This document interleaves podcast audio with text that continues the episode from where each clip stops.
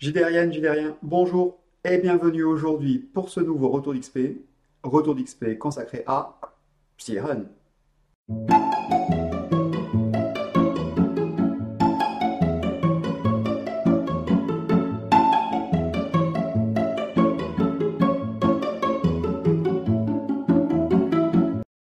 Alors Psyrun, qu'est-ce que c'est? C'est un jeu de rôle avec MJ, de Baker, pas Vincent, sa femme, de Ligneur et Moore. Les joueurs vont incarner des personnages qui sont appelés des fugitifs, qui sont dotés de pouvoirs psy et qui sont amnésiques. Ces personnages vont être poursuivis par ce qu'on va appeler des poursuivants, logique, et tout l'objectif des fugitifs va être de fuir ces poursuivants. Toutes les parties de Psyrun commencent par un crash. Ça peut être un crash d'avion, un crash d'hélicoptère, le fait qu'un train déraille, etc., etc.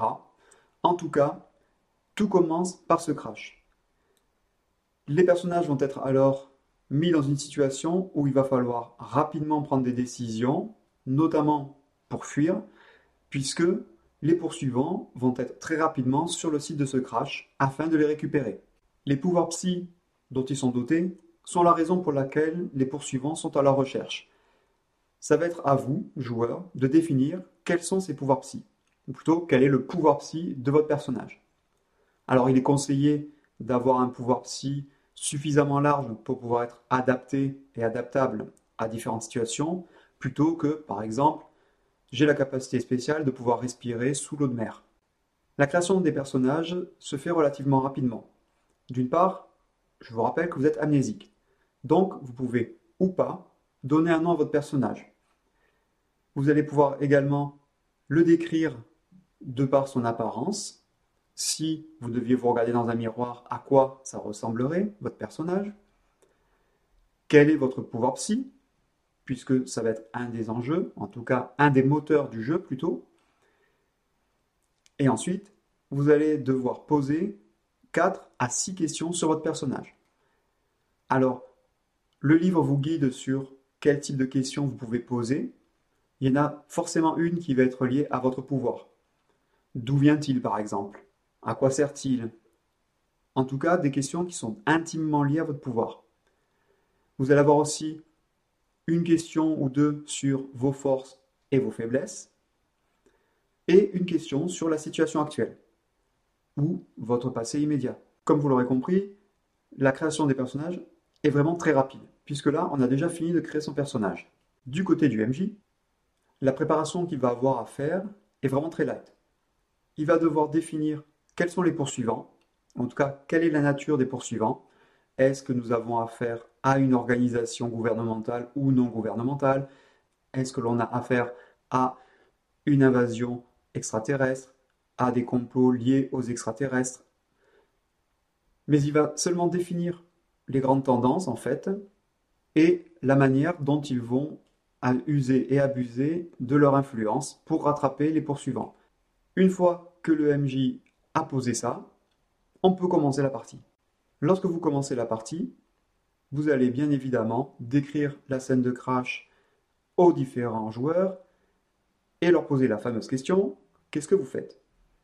En fonction de leur objectif et de la manière dont ils s'y prennent, ils vont devoir lancer les dés pour résoudre l'action. En fait, ce qui est plutôt intéressant dans ce jeu, c'est que chaque joueur dispose de ce qu'on appelle une feuille de risque. Cette feuille de risque va donner les différents résultats possibles au jet. Je m'explique. Sur cette feuille de risque, vous allez retrouver l'objectif à atteindre, le fait qu'un des souvenirs peut réapparaître, le fait que si vous utilisez votre pouvoir psy, ça peut dégénérer, le fait que les poursuivants se rapprochent de vous et sont peut-être en capacité de vous attraper, et que potentiellement l'action que vous êtes en train de réaliser peut vous blesser. Alors, comment ça se déroule à ce moment-là? Le joueur va décrire l'action qu'il va vouloir faire, son objectif, et ensuite, en discutant avec le MJ, définir le nombre de dés qu'il va devoir lancer. À partir du moment où vous êtes un fugitif, vous aurez le droit à un D6. Du, fait d'être également quelqu'un d'exceptionnel, vous donnera le droit à un deuxième D6. Chaque situation stressante va pouvoir vous donner un D6 supplémentaire parce qu'il va pouvoir vous donner un souvenir. Et enfin, toutes les scènes dans lesquelles vous êtes, ben, les poursuivants vont pouvoir vous rattraper parce que vous allez perdre du temps, etc. Ce qui signifie qu'à chaque fois, vous allez devoir lancer au minimum 4d6. Mais, si vous décidez d'utiliser votre pouvoir pour résoudre la situation, vous rajouterez un d6. Et si vous pouvez être blessé dans cette action, vous rajouterez un sixième d6. Une fois que vous aurez réalisé votre pool de dés, vous le jetterez et vous allez attribuer les différents dés sur les différentes cases de cette feuille de risque. Que je vous rappelle, l'objectif est atteint, les poursuivants vous rattrapent, le pouvoir se déclenche mais aura des conséquences, et ça c'est seulement si vous utilisez votre pouvoir. Le fait d'être blessé uniquement dans les scènes où vous pouvez être blessé, le fait que les poursuivants peuvent ou pas se rapprocher de vous, et bien sûr, le fait qu'un souvenir apparaisse ou pas. Ce qui signifie que les joueurs vont devoir faire des choix en fonction des faces sur les dés qu'ils ont obtenus, et surtout, et comme pour chacune des catégories que je vous ai parlé, il y a les conséquences en fonction des faces que vous allez devoir appliquer au niveau des dés, ça signifie que le joueur va faire toujours des choix éclairés. Il va savoir, par exemple, s'il atteint ou pas son objectif, si ça déclenche un souvenir ou pas, si est blessé ou pas, si son pouvoir psy va se matérialiser en ayant des conséquences négatives sur autrui ou pas. Et donc, il va y avoir un petit jeu stratégique, à savoir qu'est-ce qui est plus important pour mon personnage dans la situation actuelle, que les poursuivants nous rattrapent un peu, mais que j'obtienne mon objectif, ou bien que je sois blessé parce que je préfère que les poursuivants restent à distance et je préfère effectivement euh, prendre sur moi et perdre notamment un dé, puisque si vous êtes blessé, vous perdrez un dé notamment. Alors je vous disais que le joueur va faire un choix éclairé, puisqu'il va savoir les conséquences possibles. Là où le jeu est encore plus intéressant, c'est que dans ces différentes possibilités et ces différents choix, il va y avoir le fait que le joueur va décrire les conséquences, ou bien que le MJ décrive les conséquences, deux choses assez classiques, mais la petite finesse, c'est que vous allez aussi avoir le fait que les autres joueurs à la table prennent l'autorité sur votre personnage. Et donc, par exemple, vous avez un souvenir qui va réapparaître, souvenir qui répondra à une des questions que vous vous posiez initialement lors de la création de votre personnage, eh bien, vous avez la possibilité de faire en sorte que ce souvenir soit défini par les autres joueurs à la table. Et donc, il va y avoir un petit jeu qui va se mettre en place pour savoir si vous donnez ou pas l'autorité sur votre personnage, par exemple pour définir les souvenirs, mais aussi pour décrire les conséquences négatives qui peuvent avoir lieu si vous déclenchez votre pouvoir et que vous ne le maîtrisiez pas, et ça rend la chose vraiment, vraiment hyper intéressante. Je vous parlais qu'une des catégories de la feuille de risque, c'était le fait que les poursuivants pouvaient vous rattraper durant leur poursuite. Pour que ça ne soit pas fait de manière abstraite, il va y avoir au centre de la table ce que l'on appelle la piste. La piste, c'est simplement la succession des différentes scènes et lieux que les personnages auront visités. La première sera forcément le crash. Et donc vous mettrez un post-it avec noté crash dessus, ainsi que des jetons qui représentent les personnages. Puis, lorsqu'ils changeront de scène et de lieu, vous rajouterez un autre post-it à la suite. Et en fonction de cela, vous allez faire avancer les pions des personnages, mais également les pions des poursuivants, qui au départ sont à distance, mais qui en fonction des choix que vous aurez faits lors de la réalisation des différentes actions, vont se rapprocher d'une case ou de deux. Et tout l'enjeu va être de toujours les garder à distance. Parce que si les poursuivants arrivent sur la case des fugitifs, il y a une chance que les fugitifs soient capturés. Cela déclenche ainsi une nouvelle possibilité dans la feuille de risque, qui est la capture, et qui va remplacer le fait d'être poursuivi par les poursuivants. Et ensuite, en fonction du résultat que vous aurez eu sur le GD de capture, eh bien, vous allez déclencher une nouvelle action qui est la disparition de votre personnage, où là, simplement, votre personnage ne pourra plus jouer puisqu'il sera arrêté et deviendra ainsi injouable. De ce fait, lorsque l'on joue, il va y avoir matérialisé au centre de la table la poursuite que vous êtes en train de vivre, et vous aurez toujours la possibilité de décider des résultats de vos actions. Alors vous l'avez bien sûr compris, du fait que les autres joueurs vont avoir la possibilité d'avoir l'autorité sur votre personnage, c'est un jeu qui est à large partage d'autorité, et ça il faut l'accepter dès le départ. Si vous ne souhaitez pas que les autres joueurs décident pour vous des conséquences de vos actions, voire même du passé de votre personnage, il faut clairement pas jouer à ce jeu. Alors la lecture du jeu eh ben, est quelque chose de vraiment très agréable. D'abord, c'est un petit format, en plus écrit de manière très espacée, mais surtout, il va y avoir au fur et à mesure des différentes euh, pages des dialogues qui vont s'instaurer sur des personnages fictifs sous la forme d'une genre de bande dessinée et qui sont là pour expliquer notamment les règles.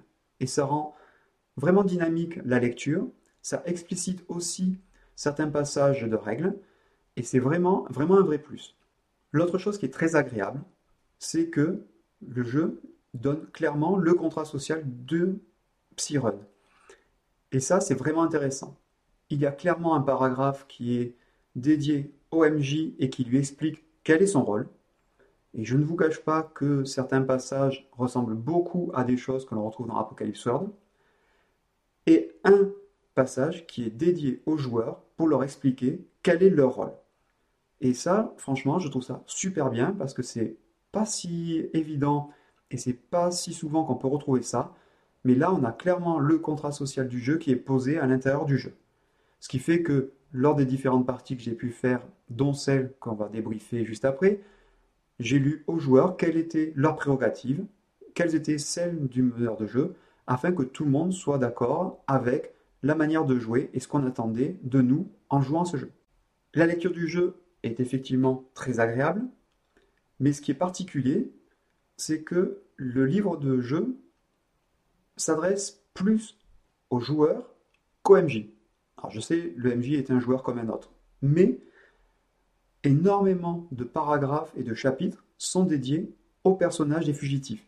Et finalement, il y a très peu d'aide pour le meneur de jeu.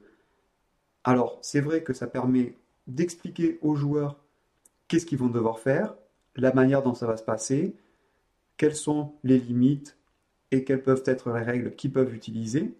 Mais par contre, au niveau aide pour le MJ, ben en fait, il n'y a pas grand-chose. Et c'est assez étonnant parce que ça veut vraiment dire que le jeu est fait soit pour des MJ confirmés, soit qu'on n'a pas besoin du meneur de jeu.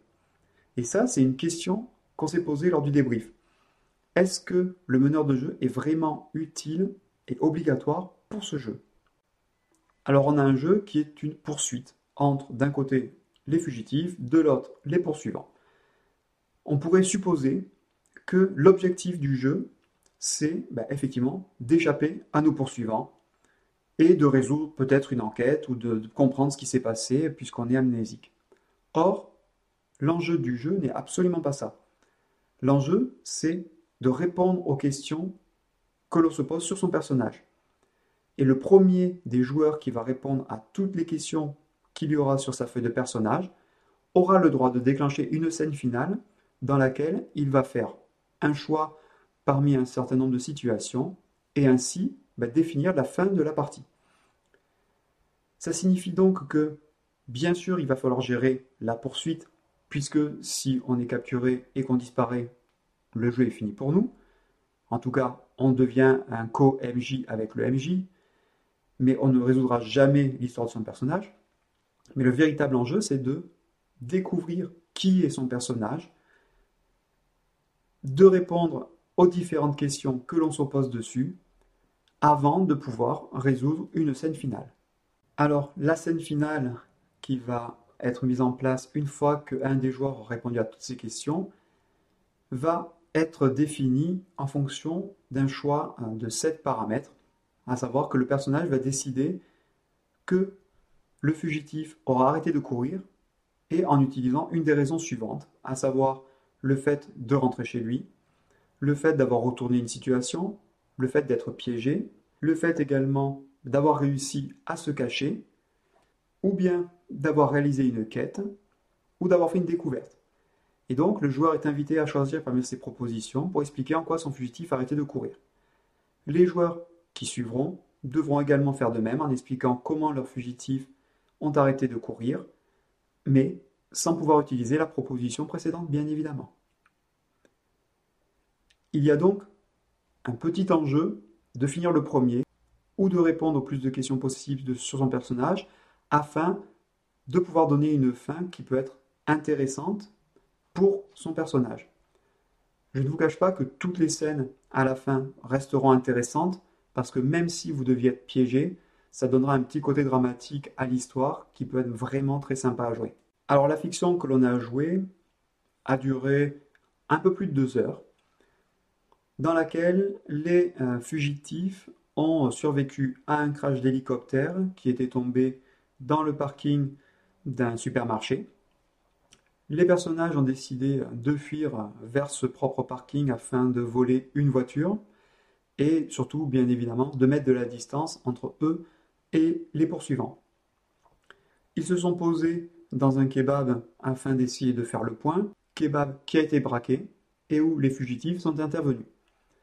Ils ont décidé ensuite d'aller visiter une briqueterie, vous comprendrez pourquoi lors du débrief, briqueterie qui s'est avérée être en fait le lieu d'expériences étranges en sous-sol. Dans ce complexe souterrain, ils ont retrouvé certains poursuivants, poursuivants étant d'origine extraterrestre, et essayant de conquérir le monde via une invasion. Au final, l'un des fugitifs s'est avéré être ben, l'un des extraterrestres et un traître. Un autre s'est retrouvé prisonnier puisque téléporté sur la planète de ces fameux extraterrestres et donc piégé de l'autre côté. Et un autre a décidé de se sacrifier en essayant de détruire ce laboratoire secret. Alors suite à la lecture de ce jeu, je me suis posé plusieurs questions. La première, c'est est-ce que les joueurs vont s'approprier cette mécanique de choix sur différentes catégories? S'ils vont aussi accepter de lâcher prise, notamment pour leur personnage, et d'accepter la perte d'autorité sur leur personnage. Je me demandais également si le fait de changer de lieu et donc d'alimenter cette piste était quelque chose d'évident ou de compliqué, parce que le fait de changer de lieu a plusieurs euh, objectifs, c'est que ça va permettre de déclencher de nouvelles scènes, mais surtout, ce lieu n'a rien à voir avec la distance qu'il peut y avoir. Le fait, par exemple, que on puisse faire 300 km ou pas, ne changera pas le fait d'avoir un, deux ou 300 lieux différents. Ce qui est important, c'est que le lieu va pouvoir ensuite déclencher une interaction et notamment une résolution d'action. Je me suis également demandé si ce jeu était plutôt fait pour des joueurs confirmés ou si on pouvait l'utiliser avec des joueurs débutants. Et bien sûr, la question que je me suis posée était est-ce que ce jeu pourrait se jouer sans MJ Est-ce que le MJ a vraiment un rôle important à jouer durant les parties? Au cours de ce débrief, qui finalement aura duré autant de temps que la partie, ben, j'étais en compagnie de Simon, de JC et de Stéphane. J'espère que vous trouverez intéressant ce qu'on a pu se dire et échanger suite à notre partie. Et puis on se retrouve à la fin pour la conclusion. On vient de finir la partie euh, de Psyrun en compagnie euh, de Simon. Bonjour Simon. Bonjour. En compagnie de JC. Salut. Et en compagnie de Stéphane. Bonjour. Alors pour commencer, n'allez pas trop loin, notamment dans les explications, l'argumentaire, etc. Mais euh, est-ce que vous avez apprécié la partie? Oh, Oui, oui, tout à fait. JC C'est très amusant. Oui, j'ai beaucoup aimé. Stéphane? Oui, c'était c'était c'était plaisant. Certain nombre de questions qui se posent, mais on, en, on y reviendra par la suite, je suppose. Ok, parfait. Est-ce que vous pouvez nous présenter rapidement les personnages que vous avez joués? Alors ça va être dur puisqu'on ne savait pas qui on était déjà. en tout cas, la silhouette que vous aviez donnée au départ. Donc euh, moi j'étais un soi-disant Bob parce que j'avais un, une plaque sur sur mes vêtements avec marqué Bob. Alors on m'a surnommé Bob et quelqu'un de pas très en forme, un peu gros et, et avec un redoutable pouvoir euh, de bloquer le temps. J'étais euh, également euh, amnésique et euh, je me prénommais Maître Gims puisque c'est la première personne qui me ressemblait que j'ai vue euh, sur un sur un écran. C'était un jeune homme noir musclé, euh, habillé en rappeur, avec euh, bagouze, collier et des baskets euh, hors de prix. Euh, mais par contre, assez étrangement, je parlais avec un langage très châtié. Et bien sûr, j'avais un pouvoir, puisque c'est le principe du jeu. Est-ce que tu veux qu'on en parle? Mais vas-y. Euh, donc, euh, je voyais à travers euh, les solides, donc les murs, les vêtements, euh, en, me, en me concentrant. Parfait. Euh, Simon alors moi j'ai interprété un personnage qui s'appelait Nemo, pareil qui était amnésique, donc Nemo ça veut dire personne, voilà, et qui était euh, très largement inspiré par euh, euh, le personnage principal de la série télé Alpha. Donc euh, il était euh, hyper kinésique, c'est-à-dire euh, la capacité de, de, de comprendre et de et de voir les, les angles, les courbes et les euh, et les trajectoires entre les, les points A au point B pour obtenir ce qu'il veut. Et afin que nos auditeurs vous connaissent mieux vous, et pas votre personnage, quel type de JDR vous appréciez habituellement? Alors me faites pas une liste de 150 jeux de rôle s'il vous plaît, ah, mais euh, les jeux que vous pratiquez le plus ou euh, le genre de jeu qui vous intéresse le plus? Moi je suis JC je suis plus sur le médiéval fantastique. Même si j'ai essayé pas mal de science-fiction, mais bon, le truc qui me parle c'est le médiéval fantastique. Euh, Donc plutôt Warhammer ces temps-ci, mais Stéphane? Moi, je suis plus souvent maître de jeu euh, et je suis assez boulimique. Euh, tout type de jeu, que ce soit du narratif, du classique, du tradi, euh, j'ai, je suis surtout attiré en fait par les par les univers, même si euh, si également je suis intéressé par des mécaniques de jeu un petit peu différentes. Simon? Alors, euh, je, reçois- rejoins un peu Stéphane. Euh, euh, j'ai pas de, j'ai pas d'univers de prédilection. J'aime les univers originaux. Tout est envisageable à un moment ou à un autre. Et en ce moment, depuis 2-3 ans, je me penche vers des jeux qui sont à la limite de l'expérimental. C'est-à-dire que plus ça va être original, même dans sa mécanique de jeu, et plus ça va m'attirer. D'où ma découverte récente d'Apocalypse World et ce genre de choses. Dans votre expérience de rôliste, quelle est votre expérience pour euh, les jeux euh, à fort partage d'autorité? Moi, j'ai fait pas mal de, enfin pas mal. J'ai fait une dizaine de parties d'Apocalypse World. Et donc ça, moi, j'aime bien, pareil, euh, expérimenter des choses comme ça. Et après, dans la pratique, j'ai eu beaucoup de mal à trouver des joueurs qui accrochaient à ça. Stéphane? Moi, j'ai fait une partie de Polaris, pas de Ben Lehman. Mhm. Euh, j'ai également des jeux où l'autorité partagée était un peu moindre, de type euh, Mouse Guard. euh, où là, j'ai fait de, de longues campagnes où il y a une petite partie de l'autorité qui est déléguée aux joueurs, notamment pour décrire les résultats des, des actions. Mais celui qui était le plus radical, c'était Polaris de Ben Lehman, pour lequel d'ailleurs j'avais euh, j'avais un certain nombre de, de récriminations euh, et que je vais me permettre de, de comparer avec Psyron dans le, dans le cours de la discussion. A priori, t'es pas le seul parce que je crois que c'est un- c'est un jeu qui a été très très controversé, dans, en tout cas dans mon entourage. Je sais que Polaris, c'est Polaris du Septentrion, celui-là. Oui. Ouais, il est, il est. Je, je, je l'ai à la maison, je l'ai pas encore ouvert. Et, euh, parce qu'on m'en a dit tout et tout est son contraire. Donc, euh, je serais très curieux. En ce qui concerne les, les narrations partagées, euh, j'ai fait ma première partie ici même, avec toi? Ouais. De Monster of the Week. Et depuis, j'ai beaucoup joué à Night Witches. Donc, euh, bah voilà, euh, j'en ai fait, je crois, 5 ou 6 parties depuis la sortie du jeu en VF, c'est-à-dire euh, février-mars, un truc comme ça. À peu près, ouais. Ouais. Euh, ce qui est pas mal. Oui, ça fait un beau rythme. Ça fait un bon rythme. Ce qui fait surtout que j'ai fait, j'ai massivement fait vendre le jeu à Jeu du Monde. voilà, non, c'est, et voilà. Donc là, je découvrais ce système euh, très original. On va pouvoir commencer alors à parler euh, alors du jeu, en tout cas de ce qui l'entoure, et notamment la feuille de perso. Quelles ont été euh, ben, vos impressions en découvrant euh, cette feuille de personnage? Ah, au début, on voit que ça va être un jeu très conceptuel, vu comment l'affiche elle est dépouillée. Ah, c'est une demi-page. Ouais. Enfin, faut le dire à un moment, c'est une demi-page. Non, et puis il n'y a pas les codes habituels, les, les jeux de rôle habituels, hein. mais on voit que j'avais déjà lu des, des quelques jeux de rôle comme ça où on attribue des dés, des bon voilà, donc c'est conceptuel, hein. c'est c'est pas des- du point de vie, du de l'armure, de l'équipement.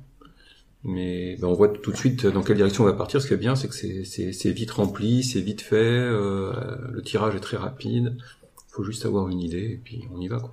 Simon? Pareil, donc euh, la, la, fiche est une demi-page avec euh, des questions qui vont être le moteur de notre personnage. Alors moi, ce, qui me correspond, quelqu'un comme moi, parce que je je joue mes personnages en ayant, enfin je les crée en ayant déjà une idée de ce qu'ils sont.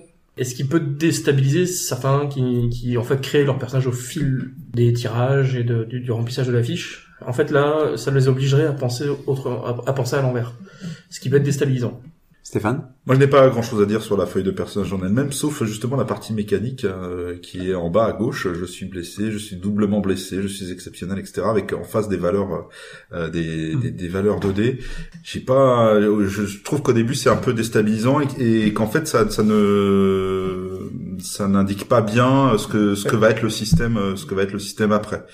Euh, alors on le comprend bien sûr euh, une fois qu'on a commencé à jouer, euh, mais ça pourrait être peut-être un petit peu plus euh, un petit peu plus euh, intuitif puisqu'en fait là il y a des valeurs de dés, donc moi je pensais que ça correspondait à des valeurs de dés, alors qu'en fait c'est le nombre de dés qu'on va qu'on va qu'on va lancer. C'est vrai que là-dessus l'iconographie elle est pas super bien faite. Mm. Elle est pas elle est pas intuitive. Exactement. Sinon, euh, sinon euh, c'est tout à fait euh, le type de feuille de personnage pour ce type de, jeu. Il y, a, y, a, ce qu'il faut. Enfin voilà, c'est très très light. Alors justement pour créer vos persos, comme comme disait Simon, le cœur c'est les questions. Est-ce que ça a été facile pour vous de créer ces questions, sachant que le jeu demande de 4 à 6 questions pour définir son personnage? Est-ce que vous avez eu de la difficulté à définir ces questions? Je, trouvais ça assez facile, mais enfin là autour de la table, on est des rôlistes assez, voilà, on a beaucoup joué. Je pense que ça peut poser problème avec des débutants qui vont hésiter, qui n'arriveront pas à se décider. Je sais pas ce que vous en pensez, mais moi j'ai l'impression que voilà, pour des, des rôlistes habitués, c'est sûr qu'il n'y a pas de souci. Moi, je trouve que c'est essentiellement dans les exemples, parce que tu nous as donné des exemples. Euh, donc on devait au moins sur ces quatre euh, questions euh, entrer dans trois catégories qui étaient qui étaient prédéfinies.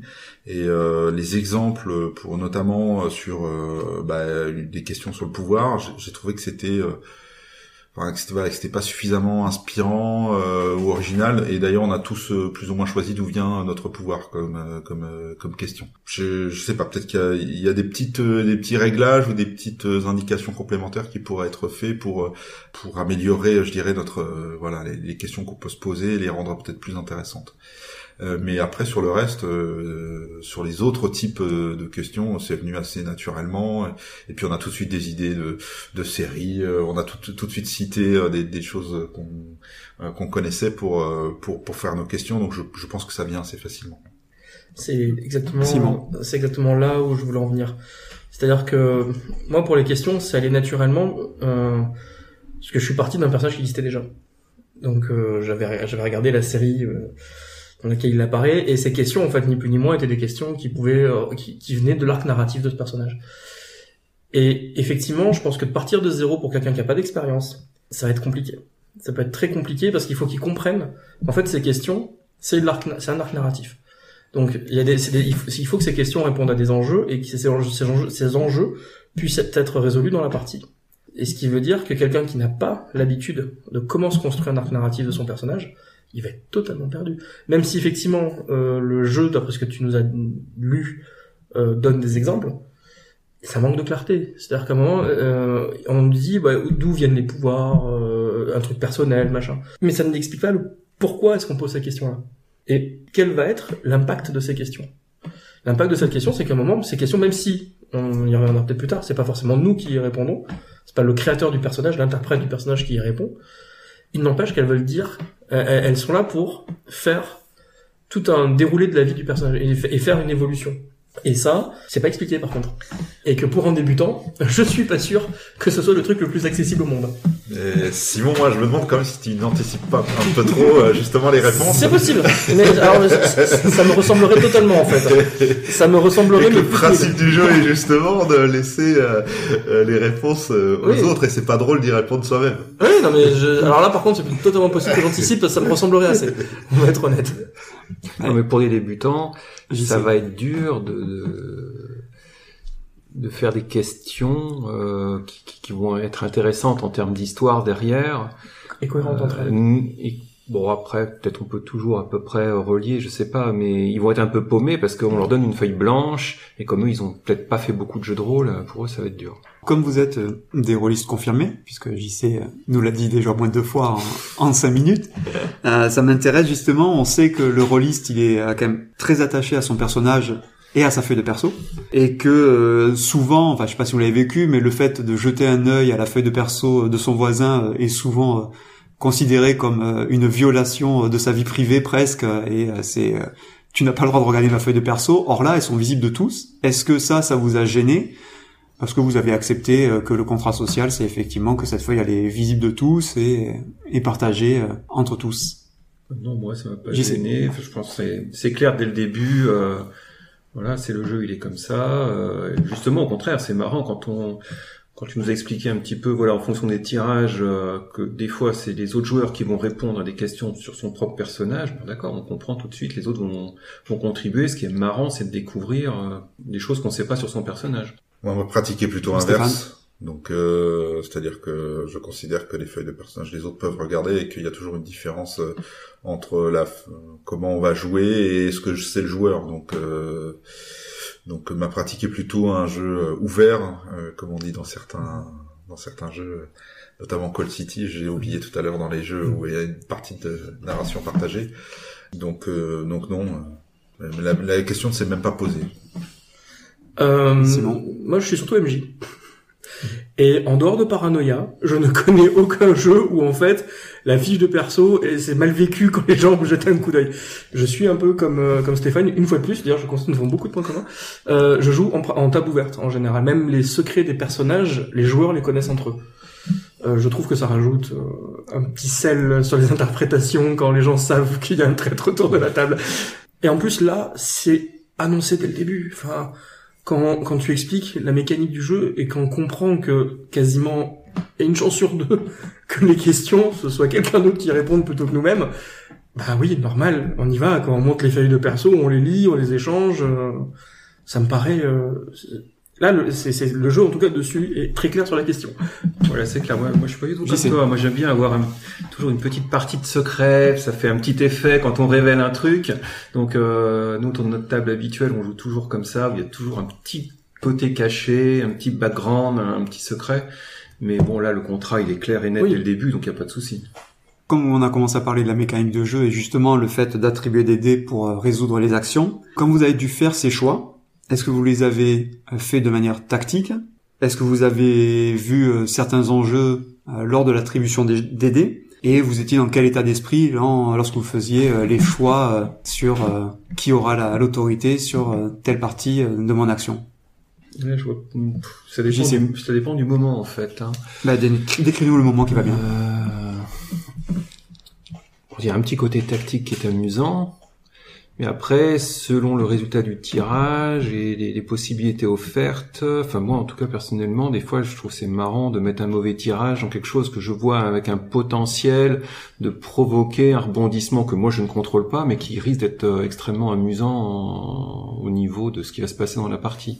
Après, il y a, le côté mécanique, euh, tactique d'attribuer les dés, est un petit jeu dans l'intérieur du jeu. Voilà, faut, faut juste que ça prenne pas trop de temps. Ça pourrait être un peu l'inconvénient du système. Faut pas trop se poser, se, prendre la tête. Oui, mais Simon. Euh, 6 d 5 possibilités d'attribution maximum. C'est pas, c'est pas un truc qui va prendre deux heures. Sinon, je suis d'accord avec toi sur le principe qu'il faut pas aller jusqu'à euh, faire de la mécanique combinatoire et sortir un tableur Excel pour savoir, euh, pour optimiser un max, sinon ça prendrait une éternité. Mais on lance maximum 6 d et on a 5 c'est bien ça, si je ne me trompe pas de ce que j'ai compris. Euh, cinq choix différents maximum, ça prend pas 10 000 ans. Enfin, il me semble que ça doit aller, ça doit aller relativement vite, surtout que si on fait gaffe, les choix se réduisent à 4 ou 5 parmi les catégories, même pas, entre 3 et 2 pour être plus clair, il faudra peut-être donner les quatre catégories principales, donc qui sont euh, objectifs, est-ce qu'on a atteint ou pas l'objectif, euh, souvenir, est-ce qu'on a un souvenir, euh, est-ce qu'on se rappelle de quelque chose suite à l'action qui a été accomplie, ça. Poursuite, est-ce que nos poursuivants, puisque le, le but du jeu est, est qu'on est poursuivi euh, par des poursuivants, euh, est-ce qu'ils ils se rapprochent de nous ou pas, et ensuite le, le pouvoir, est-ce qu'il se passe sans, sans problème ou est-ce qu'il y a des des effets secondaires assez perturbant. Et, et donc forcément, à moins de faire de très bons jets de dés comme on a beaucoup fait aujourd'hui, ah, était particulièrement vernis. on, on, est forcément obligé de faire des choix sur sur sur sur, sur, sur certains aspects. donc en effet, on se on se pose on se pose la question de de où est-ce que je vais mettre Est-ce que mais enfin très rapidement on a envie d'avancer donc euh, les objectifs on, on met toujours euh, nos bondés euh, dans, les, dans les objectifs et c'est plutôt dans, le reste. Et, dans, les, et dans les souvenirs parce que effectivement faut aussi expliquer le fait que le jeu se conclut quand on a répondu à, au maximum de questions. C'est-à-dire 4 ou 6 selon le, le, le, le format de, de, durée de partie.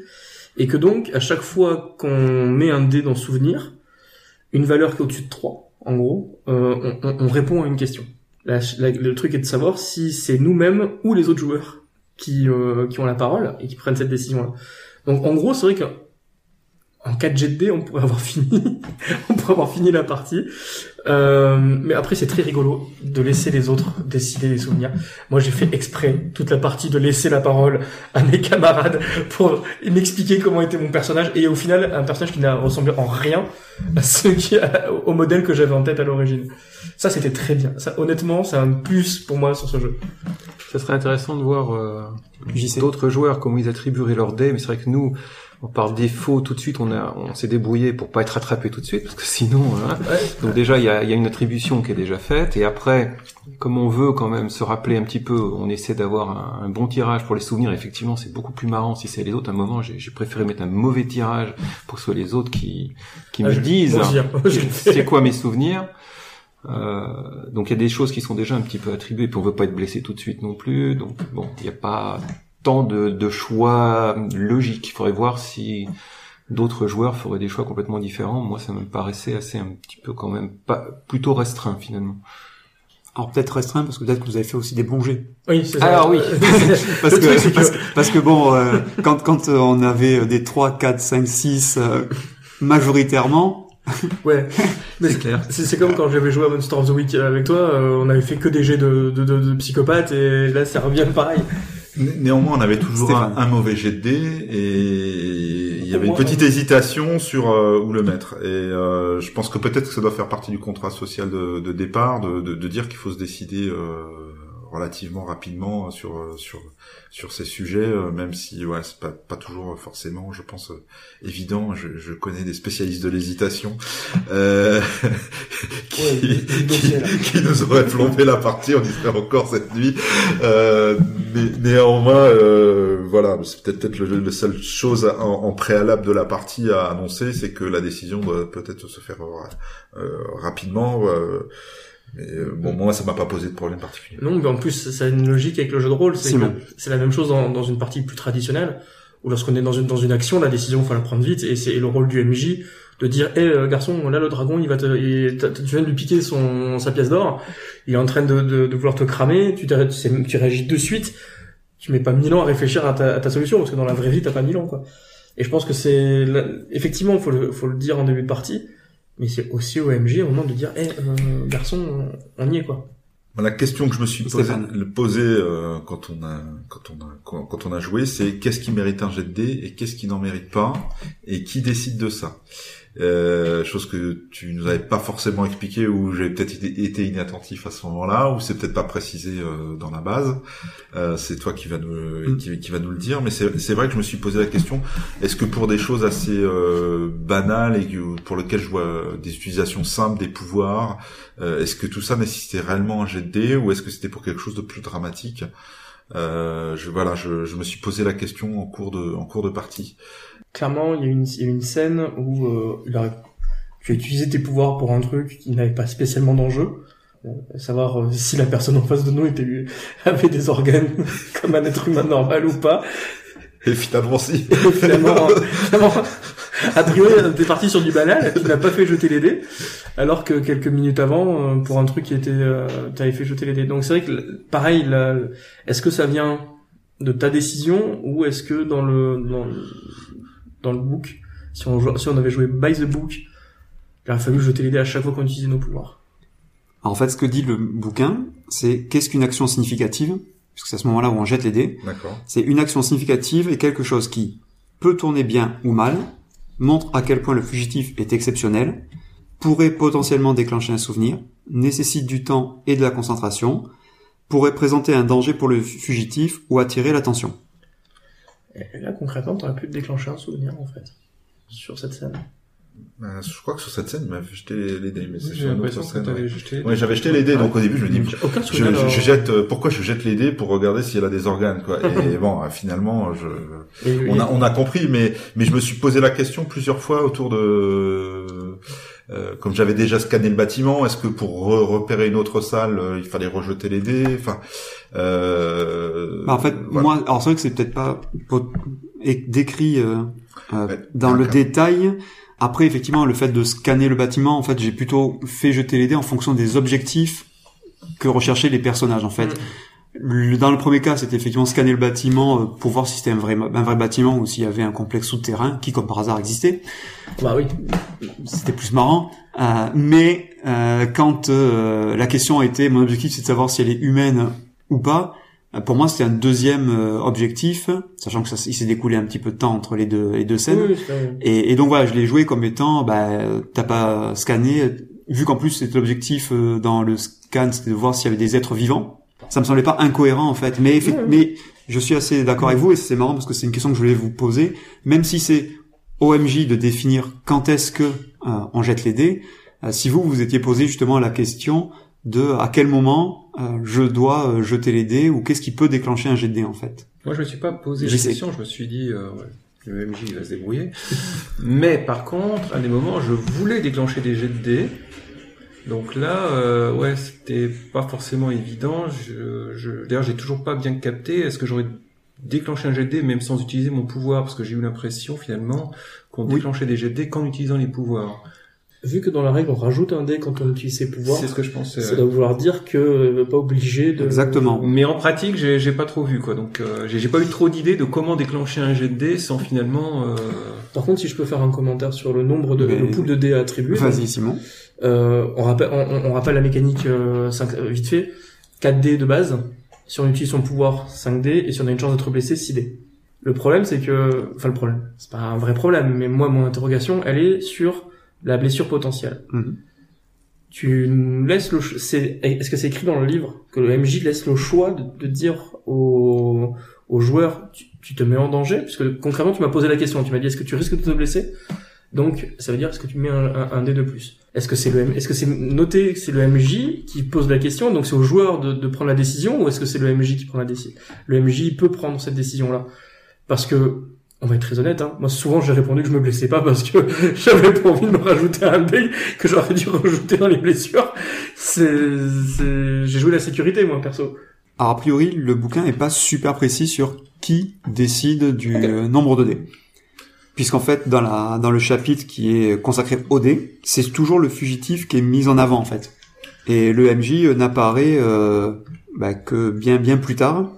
Et de mon point de vue, c'est euh, effectivement quelque chose qui entre guillemets se négocie avec euh, avec le joueur en fonction des, des scènes et des situations. Il y avait plein de scènes en tout cas qu'on a pu jouer où effectivement le fait euh, de déclencher son pouvoir et euh, de réaliser la scène potentiellement était pas euh, risqué. Mm. Donc euh, mis à part une blessure bête et qui moi pour moi euh, conduirait à euh, j'allais dire l'humiliation du personnage alors qu'en fait il y avait rien qui pouvait le blesser, je voyais pas l'intérêt en fait. Donc euh, mais comme je suis pas à la place de votre personnage, c'est pour ça que je préférais poser la question aux joueurs de dire est-ce que tu penses qu'il y a un réel potentiel de blessure ou pas du tout? Parce qu'effectivement on n'a pas décrit complètement tout l'environnement et que j'ai pas vu par exemple je ne sais pas le bout de fer qui était juste derrière toi et que si tu te recules tu attends pas les D'ailleurs, moi, j'ai plus euh, ressenti ou interprété ta question comme euh, justement une précision de, de, de, de l'action, une invitation à, à, à préciser ce que ton action était euh, était dangereuse et euh, pour te quelque part euh, pour t'obliger à, à décrire un petit peu plus ce qui la, la nature de l'action que tu, que tu étais en, en train de, de, de réaliser. Alors, en vrai, moi aussi, Simon. en vrai, moi aussi, je l'ai interprété comme ça. Mais euh, j'ai l'impression que ce jeu est rédigé de façon assez vague sur certains points techniques. Et, du coup, euh, je me demandais si c'était aussi clair que ça dans le dans le livret ou pas. Parce que une fois de plus, comme on, comme le disait JC tout à l'heure, nous on a de la bouteille. encore que je pense que je dois être le plus jeune ici, on a de la bouteille. Donc euh, il y a des choses qu'on a l'habitude, on, on, sait que c'est il y a un flou artistique et que qu'il faut prendre une décision, mais à un moment, il y a peut-être des gens qui n'ont jamais fait de jeu de rôle, qui ont peur des manuels de 350 pages ou de 700 pages et qui se disent ah mais celui-là il en fait 60, allez un truc comme ça. 75. Voilà, il fait 75 pages, ça me fait moins peur. Et euh, il faut pas, il faut pas non plus négliger euh, que tout jeu de rôle est potentiellement le premier jeu de rôle de quelqu'un. Alors, il y a des, il y a effectivement certaines passages qui sont un petit peu vagues, euh, mais j'ai pas forcément trouvé que sur cette partie-là. Et notamment, il y a quand même toute une partie qui est décrite comme étant le fait que les joueurs à la table, MJ compris, sont invités aussi à poser des questions aux joueurs qui est en train de décrire pour justement mieux visualiser la scène, euh, mieux comprendre les intentions. Et notamment de cette question de blessure, je, moi je l'interprétais comme étant euh, est-ce que toi tu vois que tu as un réel potentiel de blessure parce qu'on n'a pas complètement décrit l'environnement et, euh, donc ça restait une discussion entre le joueur et le MJ où les personnages pouvaient interagir derrière plus que le fait de, de décider totalement euh, de manière totalitaire, euh, bah, tu peux te blesser euh, parce que il y a un truc ridicule qui va t'arriver quoi. Ça pourrait être jouable, mais je pensais que ça, il y a beaucoup de scènes que vous avez pu jouer qui pour moi ne nécessitaient pas de potentielles blessures. Quoi. Non, mais j'avais juste besoin de. C'est la question avait juste pour but d'éclaircir ce point. Tu... Je suis satisfait de la réponse. Vous avez, apparemment, vous êtes amusé à laisser l'autorité sur votre personnage aux autres quand vous avez dû répondre aux questions des autres, dans quel état d'esprit vous étiez? Alors le, le, plus dur en fait, c'est de pas imposer un truc. Euh, moi, c'est ça qui m'a un peu bloqué. C'est ok, le joueur qui laisse la main aux autres, par définition, il, il veut qu'on décide pour lui. Mais comme on est plusieurs joueurs, là on n'était que trois, mais suppose qu'on soit quatre ou cinq, euh, ça m'embête un peu d'imposer une idée qui m'est venue. Alors bon, après ça fait un dialogue, on, chacun expose son idée et au final on, on arrive à, à, déterminer quelque chose qui est le plus amusant, le plus spectaculaire. Donc euh, non, c'est assez sympa. Stéphane? Bah, La première difficulté, c'est déjà d'avoir une idée euh, qui, qui, semble sympa, etc. Euh, bon, on en a tous eu pendant la partie, mais peut-être qu'avec des questions un peu plus... Euh, moins peut-être moins bien rédigées, ou j'en sais rien, ou moins intéressantes, on n'aurait peut-être pas eu autant de euh, ou s'il y avait eu plus de joueurs, je sais pas, mais euh, ça aurait peut-être été plus euh, plus compliqué de ne pas être se répéter. Et l'autre l'autre point en effet, c'était de ne pas bah, justement monopoliser la parole, euh, de, de se demander si l'idée qu'on avait serait euh, plaisait aux, aux joueurs euh, dont on dont on parlait le personnage euh, donc il y a un côté, euh, il y a un côté négociation entre guillemets autour de la table et, euh, et respect de, de, de, la parole des autres qui, qui, peut être problématique. Si on joue avec des gens qui n'ont pas tout à fait la même vision des choses que nous. Donc je, pense que dans le contrat social de départ, c'est peut-être aussi des choses qui doivent être précisées sur la façon quand on quand on parle pour les autres, pour le personnage des autres, euh, en gros, euh, enfin, dans quel sens euh, on est censé aller, quoi. Peut-être que ça, ça, peut se discuter, ou au moins le, le, joueur pourrait avoir un droit de veto sur sur les idées, les idées des autres. Simon. Concrètement, moi, je fais un peu de théâtre d'impro, et la première règle en théâtre d'impro, c'est on ne dit jamais non. On ne dit jamais non à l'idée de son partenaire.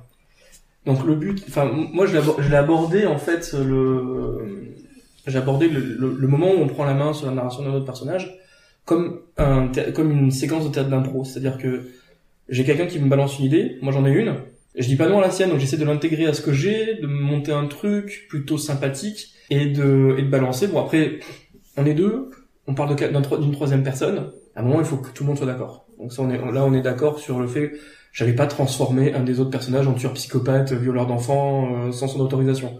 C'est une évidence. Je parlais bien de ça. oui, voilà. je me doutais. Hein. Mais c'était, c'était pas question de le faire. Euh, mais d'un autre côté, je pense que quand on joue à un jeu de rôle, on s'assoit avec des gens qu'on connaît un minimum, qu'on apprécie un minimum. Tu, tu lèves les sourcils, t'as pas toujours le choix. Je suis d'accord avec toi. Je pense qu'il y a un moment aussi où il faut savoir avec qui on joue sur ce genre de jeu. Et des gens dont on est, dont on sait que on va être en accord. Après moi, quand on a pris la main sur mon personnage, une fois de plus, je dis pas non donc je dis pas non à ce qu'on me propose. J'essaye de le faire, de, de me le réapproprier et, et, et perso j'ai trouvé ça super intéressant. Ça a donné un personnage qui était à des milliers d'années-lumière de ce que de, de tel qu'il était, tel que je le voyais au départ. Et euh, ça c'était ça j'ai trouvé ça bien. Mais je pense qu'il faut aussi apprendre à ne pas dire non, accepter ce que dit la, la, la personne en face. Je pense que là, on était, J'y sais. on était bien sur la même longueur d'onde tous. Oui. Mais je- quand, quand j'ai posé cette question au début, je pensais aussi au théâtre d'improvisation. Euh, et je pense par contre à d'autres joueurs où je sais que ça va pas bien se passer comme ça. Parce qu'il y a des joueurs qui veulent un peu imposer. Donc c'est voilà, il faut bien le définir avant avec les joueurs, que tout le monde soit bien conscient de comment ça va ça va se passer. Alors c'est vrai que dans le contrat social du jeu, parce qu'il y a un contrat social écrit, le rôle des joueurs, c'est effectivement de laisser les autres décrire des choses au sujet du passé du, fugi- du fugitif.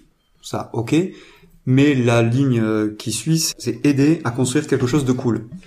Donc euh, on peut euh, se dire qu'a priori, effectivement, sauf partir dans des gros délires, il y a quand même l'idée quand même de respecter, d'avoir quelque chose de cool, mais pour tout le monde autour de la table, quoi. Et pas un côté égoïste de je me fais plaisir avec le personnage de l'autre. Mais je reviens, enfin je suis d'accord avec vous sur le fait que ben, on peut vite partir euh, sur du grand n'importe quoi euh, et imposer des situations. euh, Les deux difficultés, c'est de pas tomber dans, dans le crade euh, et de pas tomber dans le délire.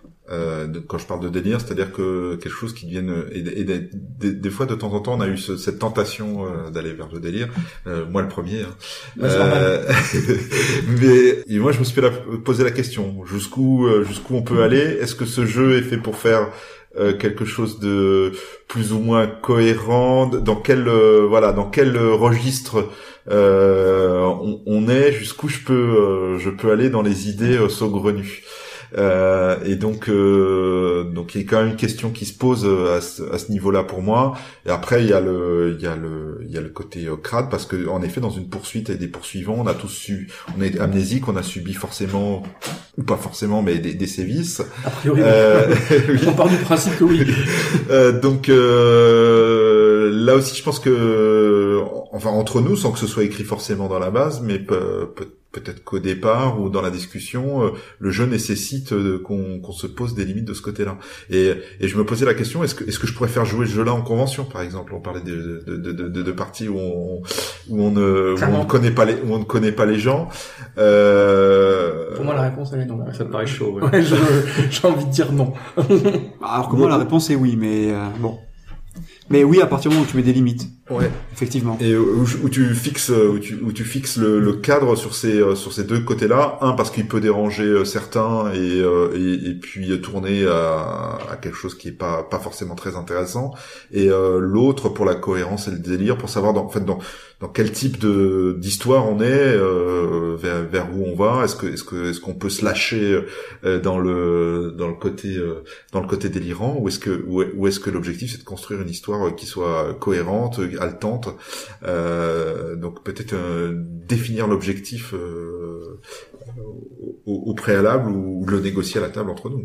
Je suis pas sûr que ce soit un jeu. Simon. Enfin, alors moi, je le verrais pas jouer en convention parce que je pense qu'on perdrait énormément de temps à définir des limites au début, à être, à se mettre d'accord sur jusqu'où on peut aller, jusqu'où on ne peut pas aller, sur est-ce qu'on veut faire un Tex Avery, euh, Baby P le coyote, parce que clairement, il y a un poursuivant des poursuivis, ça pourrait vite tourner au cartoon, ce qui pas, ce qui pas mauvais hein, en soi. Faut juste que tout le monde soit d'accord. Euh, ou ou fugitif ou un truc beaucoup plus euh, gore.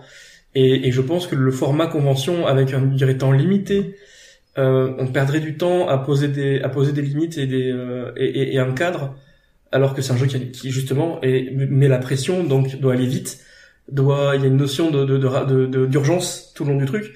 Je pense que ça casserait un peu le rythme euh, au début. Mais est-ce que le jeu indique lui-même euh, son justement son son registre où il dit juste c'est on est sur de la poursuite avec des pouvoirs psychiques. En gros, il dit effectivement, euh, c'est de la poursuite avec des pouvoirs psychiques. Après, dans la définition des poursuivants, c'est là où tu as une euh, marge de manœuvre sur la typologie des poursuivants. Tu peux le jouer très euh, Men in Black et, et très sérieux. C'est une organisation euh, secrète, euh, non gouvernementale, etc. Ah, du coup, Men in Black, c'est pas pareil. Le côté sérieux, c'est pas ça. Ah, c'est vrai, homme en noir, j'aurais dû dire. Ou euh, une- un complot extraterrestre, euh, un peu à la Delta Green. Mais c'est vrai que le jeu se présente quand même plus comme quelque chose effectivement où c'est une poursuite, ça doit être haletant, plutôt, alors j'allais dire pas réaliste, mais en tout cas pas délirant dans le sens Tex Avery euh, ou Scooby-Doo. Après, rien ne l'empêche à partir du moment où, au départ, on le fixe ensemble. Mais c'est vrai que de la manière dont c'est rédigé, euh, les illustrations, ça ne, enfin, on n'est pas dans du, ouais, on n'est pas dans du Tex Avery et dans le truc, on est plutôt dans quelque chose de désespéré, une fuite en avant euh, Mm. continuelle et perpétuelle, quoi. dire, ça se voit dans le système de jeu, ça se voit que c'est pas censé être du Tex Avery. Mais à un moment, en convention, tu ne sais pas sur qui tu tombes, et, euh, et, et, et peut-être qu'il y a des gens qui, lorsque tu pitches le jeu en disant euh, pour suivre, enfin là, il y a des gens qui suivent, d'autres qui les suivent. Il y a des gens qui vont se dire, euh, enfin, le côté sombre, désespéré, c'est quand même pas leur truc. Et, euh, et d'ailleurs, tu peux faire aussi un film d'action euh, hollywoodien lambda euh, qui est pas psychologiquement très très recherché non plus. Et, et c'est pour ça que je, je pense que la, la convention, ça irait pas. Je pense que ça, dépendra, ça dépendra du maître de jeu, ce qu'il peut gérer ou pas. Euh, il y avait des articles de Brand sur, sur des choses qu'ils font en convention en très très ouvert. Euh, bah oui, il gère ça très bien, il met des systèmes de cartes alertes, tout ça, ok. Moi, je me vois pas du tout, je me sens pas capable de faire ça. Donc là, c'est un peu pareil, il faut pouvoir cadrer. Est-ce que tu peux cadrer En convention, tu as des gens qui sont très très sympas et tout, mais ils partent dans des délires. Puis à la table, des fois, tu peux avoir un mélange avec des enfants beaucoup plus jeunes et te dire euh, oui non mais son délire là quand même ça devient borderline. Euh, donc effectivement dans ce sens-là, moi je me le sens pas de le faire en convention, mais peut-être que quelqu'un qui a plus de savoir-faire, il saura mieux mieux gérer et le faire parce que sinon après le format c'est tellement là on a on a créé des personnages en, trois fois rien de temps. C'est c'est un format qui est vraiment pratique pour la convention. pour la, la partie d'impro aussi, euh, comme on parlait pour euh, Monster of the Week, du euh, bah, Simon. on est on est une bande de potes on se, re- en- un soir et on se regarde, on se fait un jeu de rôle. Oh fou, j'ai pas envie de sortir des Genesis, j'ai pas préparé de scénario, j'ai pas relu euh, les 708 pages de background récemment. Bon allez, on prend euh, Mighty Two's ou euh, Psyrun et puis euh, et puis Vogue la galère quoi. C'est c'est c'est limite du jeu d'apéro quoi. Moi je le vois bien comme ça. Moi, je le je- sais. c'est un petit jeu, ça se consomme rapide, ça va pas très loin. Euh, euh, Oh, je pense qu'on peut aller loin en fait. hein. J'ai l'impression qu'on peut non, on peut construire, mais voilà, on va, on va- De toute façon, déjà, il faut répondre à un nombre de questions. Donc, au bout d'un moment, on arrive à la fin. Donc, c'est un, un format court. C'est un format déjà fini. Voilà. Et donc, effectivement, moi, je le vois bien comme un petit truc comme ça. Tiens, il manque un joueur ou je sais pas. Bon, allez, on va faire un petit truc sur le pouce. Et là, je trouve ça vraiment parfait. Et c'est suffisamment riche aussi pour euh, pour avoir à manger, à boire et à manger quand même Ouais. dans le euh, dans le dans une partie euh, avec un format assez court parce qu'on on a eu euh, on a des choix cornéliens à faire. on a on a du dilemme, on a de l'action, on a des rebondissements, n'est-ce pas c'est- euh, C'est ta conclusion euh, nous a bien retourné le cerveau quand même. Il faudra qu'on parle du système de conclusion. Mais on va en parler. Je pense qu'il y a des choses à dire là-dessus. Et sur l'autorité du l'autorité de partage et comment euh, et comment euh, le, le jeu nous permet en fait de, de, de bâtir euh, parce que c'est la grosse différence moi que j'ai vue avec euh, Polaris Bah go, vas-y. Euh, c'est en fait que, que le système de résolution euh, nous aide à quelque part à définir euh, et à faire avancer à faire avancer l'histoire, ce qui n'est pas le cas dans Polaris, qui laisse beaucoup trop euh, le point à l'imagination euh, des, euh, des, des, des joueurs. Et, et là, le fait que ce soit cadré, qu'on ait des résultats selon les objectifs, les souvenirs, la poursuite, le, euh, le, le, le pouvoir, bien sûr, ça fait appel à notre imagination, mais euh, ça, ça nous permet de rentrer dans un cadre qui, quelque part, euh, euh, permet à l'imagination de s'épanouir et d'être canalisée. Qui est pas du tout le cas d'un jeu comme Polaris où on a, où on a juste des mots-clés. Euh, et moi, ça m'a per- perturbé. Il y a plusieurs joueurs qui sont retrouvés euh, où là, c'est un MJ tournant. C'est pas, c'est pas un MJ des joueurs. Donc là, l'autorité est complètement partagée. Mais où plusieurs fois, soit le joueur, soit le MJ s'est retrouvé à sec, n'avait plus rien à dire et, ça, et savait plus comment faire avancer euh, l'histoire parce qu'il n'était pas habitué à improviser et à, et, et, tandis qu'un jeu comme ça où euh, justement euh, ch- chacune des prises de parole est quand même extrêmement bien euh, bien cadrée, j'ai trouvé que c'était euh, euh, que c'était particulièrement fertile dans l'histoire. Jamais on a eu un blanc en se demandant euh, qu'est-ce qu'on va dire. Enfin, je sais pas si vous êtes d'accord, Oui. mais euh, à aucun moment on s'est retrouvé euh, on s'est retrouvé euh, sec euh, sur sur comment on allait interpréter euh, la suite.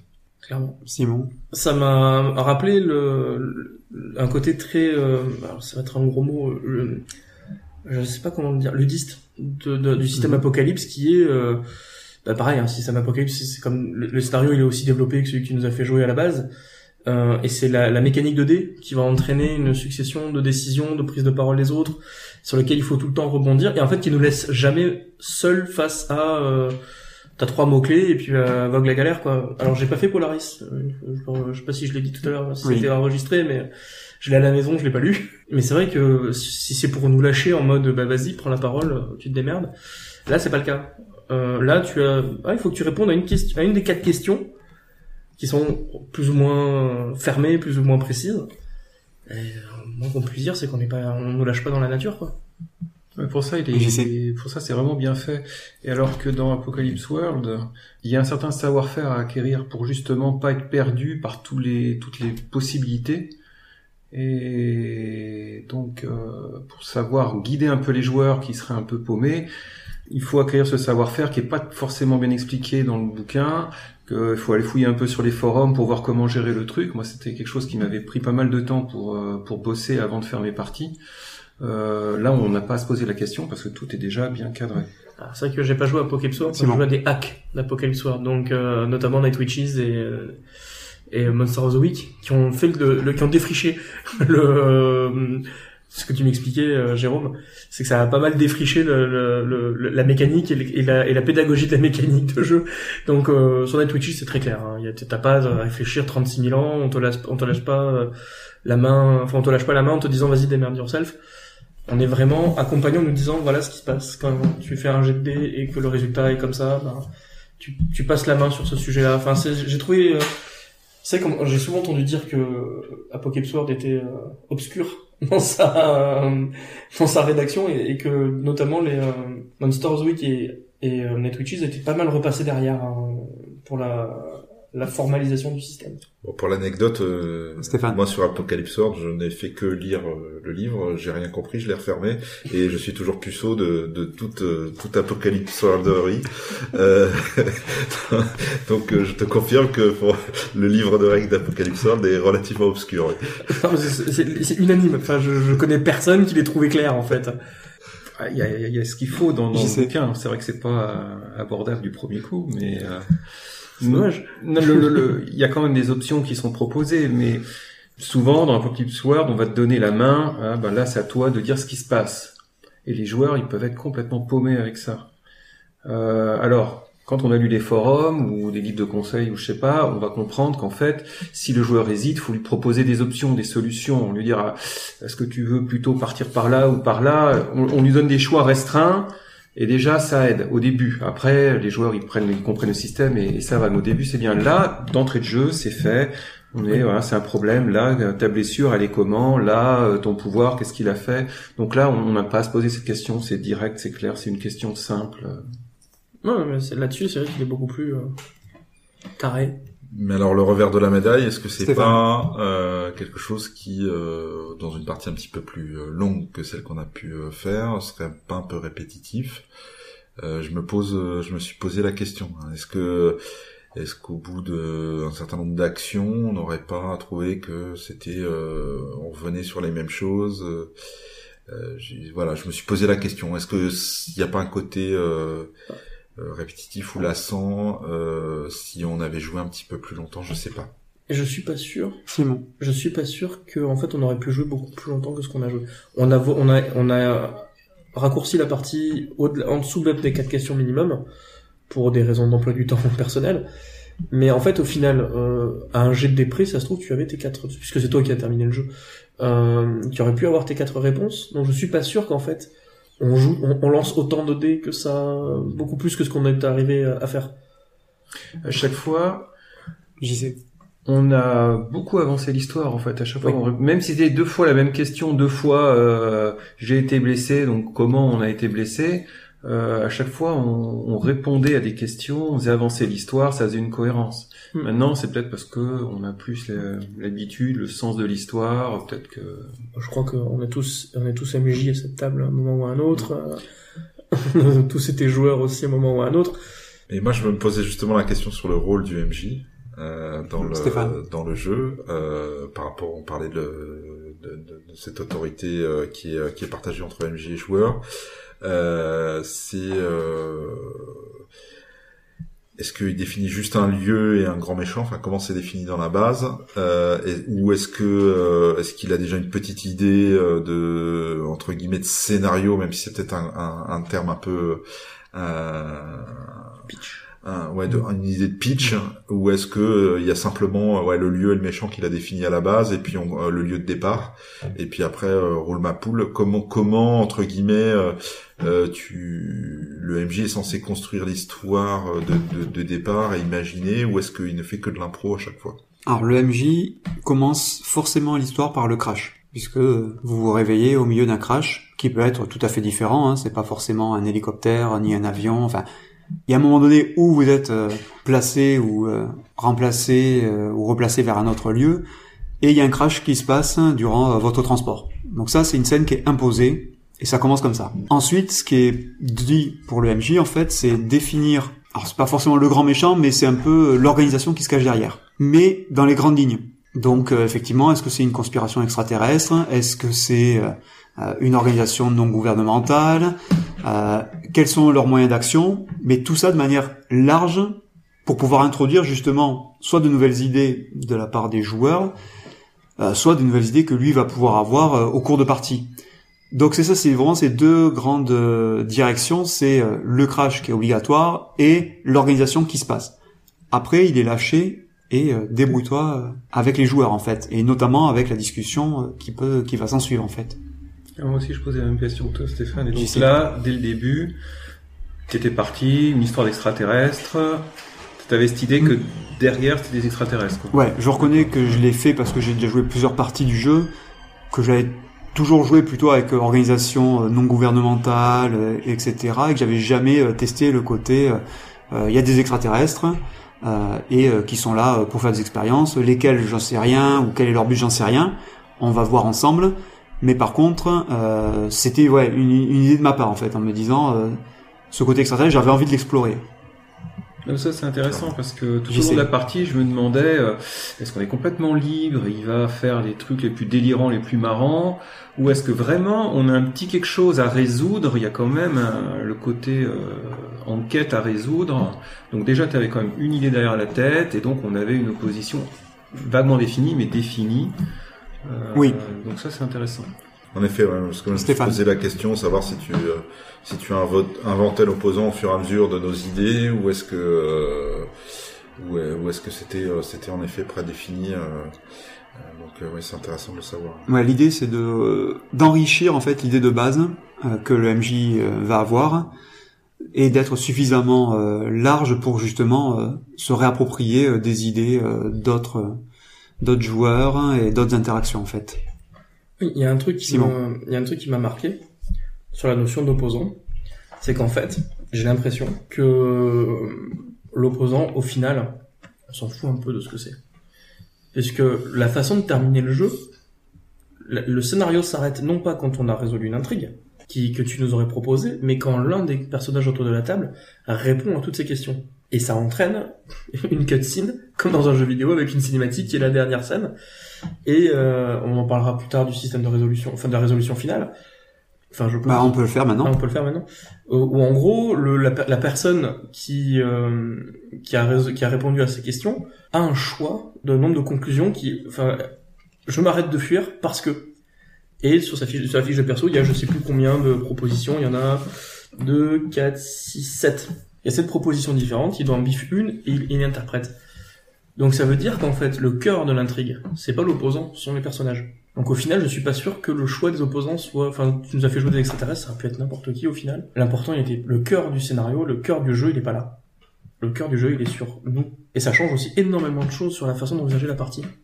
Enfin, je sais pas. Moi, c'est comme ouais, mais sur le ressenti, sur le ressenti, c'est, c'est bien, voilà, que le MJ, il a quand même une petite idée derrière. C'est pas mm. complètement, je rebondis, je fais le truc qui paraît le plus marrant sur le moment. Non, il y a, y, a, y a, un semblant de construction derrière qui fait que c'est pas totalement n'importe quoi. J'ai pas dit que c'était n'importe quoi. Non, non, mais j'ai dit que. je trouve que c'est intéressant ce côté-là. Bien sûr, c'est pas le cœur du jeu, mais c'est intéressant que ce soit pas, euh, voilà, que ce soit un minimum cadré. Ça change le focus par rapport à énormément de jeux de rôle beaucoup plus traditionnels où, euh, enfin concrètement, euh, on, va parler d'un des jeux les plus vendus au monde qui est l'appel de Toulouse, ou euh, la, une, campagne lambda genre euh, le rejeton d'Azatoth ou, euh, ou les masques la Totep, enfin ça se termine quand on arrive à la fin du dernier scénario, quel que soit le personnage qui est dedans et quels que soient les enjeux qu'a le personnage. Alors que là, ça se termine quand ton personnage il a résolu ses enjeux. Et du coup, le, rapport à l'opposition et le rapport et la façon dont va se construire l'histoire est pas du tout la même. Et ça, je pense que c'est quelque chose qu'il faut qu'il faut avoir en tête quand autant en tant que joueur qu'en tant qu'MJ. Je, je suis d'accord avec, euh, avec toi concernant euh, en effet que le, le, focus est en effet plus sur les personnages. Euh, néanmoins, euh, l'opposition est, est, intéressante dans le sens où ça oriente bah, la narration sur la réponse aux questions des personnages.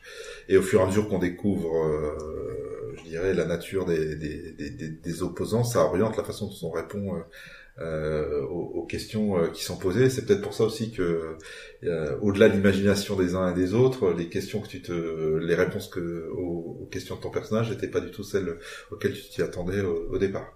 Possiblement. Il faudrait refaire une autre partie pour avoir. Moi, je me suis beaucoup posé la question au moment où on a interrogé entre guillemets euh, la fille qu'on avait capturée et que d'un seul coup on a découvert qu'elle avait trois cœurs. Et là, je me suis dit, est-ce que c'est le MJ qui nous fait un peu n'importe quoi comme ça là parce que ça, ça le fait bien sur le moment, il est inspiré, ou bien ça, c'est vraiment un indice de ce à quoi on est confronté? Ah moi, euh, avec les yeux jaunes depuis le début du scénario, euh, je me doutais de quelque chose quand même. Oh ouais, mais pas forcément. Euh... Ça aurait pu être un produit, ça aurait pu être plein de choses. Hein. Donc là, c'était intéressant, sachant que donc il y a quand même une trame on a quand même découvert ce qui est vraiment un indice. Ça peut, nous, ça nous oriente après dans notre narration, sur notre façon de percevoir le scénario, sur ce qu'on va faire faire à notre personnage, sur euh, sur les réponses qu'on apporte aux questions des autres joueurs. Euh, c'est intéressant. ça beaucoup plus que si si le maître de jeu avait été complètement libre de, de dire n'importe quoi parce que juste sur le moment ça faisait bien quoi le maître de jeu est toujours libre de raconter n'importe quoi. ouais, mais là il y avait une trame, donc là c'était quelque chose de majeur, c'était un mouvement majeur, c'était pas juste un petit détail, c'était un mouvement majeur. Ah tiens, elle a trois cœurs. Ah donc euh, voilà, ça implique plein de choses et donc là on, on réoriente dans notre, enfin moi en tout cas, je réoriente dans ma tête comment je percevais ce qui nous était arrivé. Et, et ce que je peux donner comme réponse après sur toutes les questions qu'on se pose euh, dans le jeu. Et pour Stéphane. refaire le parallèle avec euh, Polaris, euh, justement le, le fait qu'on doit répondre à un certain nombre de questions pour arriver à la fin et de, de orienter vers les personnages, euh, je, je, trouve que c'est assez, euh, c'est assez euh, intéressant dans le dans, dans le dans, dans, le mécanisme. Dans Polaris, euh, il y a cette histoire-là de points de, de, points obscurs et en gros, tu à la fin tu arrives pour c'est pour la fin c'est quand ton personnage meurt euh, ou euh, qui passe qui passe à l'ennemi. Donc euh, il y a il y a ce côté euh, tragique, mais c'est beaucoup plus beaucoup plus lent et et le mécanisme pour y arriver est pas forcément super centré sur les sur le sur le personnage et on sait qu'à la fin bah, ce sera un des deux un, un, des deux aspects c'est le c'est juste le comment qui est qui est intéressant euh, donc moi j'ai ouais, j'ai trouvé que le système là était justement plus plus intéressant que, que celui. J'ai trouvé le système intéressant, que je sois très clair. Mais sur la fin justement, là c'est une fin qui est effectivement programmée en fonction du de la, de la réponse à aux questions à d'un personnage. Et est-ce que justement ça, ça vous a gêné en vous disant c'est programmé, mais effectivement tout ne sera pas résolu a priori ou est-ce que vous auriez préféré avoir un système où ben, le MJ ayant une idée euh, et avec des indices au fur et à mesure euh, pour vous mener vers quelque part aurait été une, solution euh, plus intéressante par rapport à ce que vous viviez? Moi j'ai vraiment vécu comme un, jeu très formaté pour une durée donnée. Donc on fait une petite partie, on s'amuse, il y, a, y a tout ce qu'il faut pour bien s'amuser. Et à la fin on s'arrête à un temps donné et c'est pas grave si on n'a pas résolu. Euh, après, on se fait un petit délire. Euh, bon, toi, t'as résolu tes questions. Moi, j'ai trouvé ça assez amusant de mourir. Euh. donc, non, non, je pense que c'est c'est très bien comme ça. T'es pas mort, hein. Tu t'es tu t'es échappé sur notre planète. Ouais.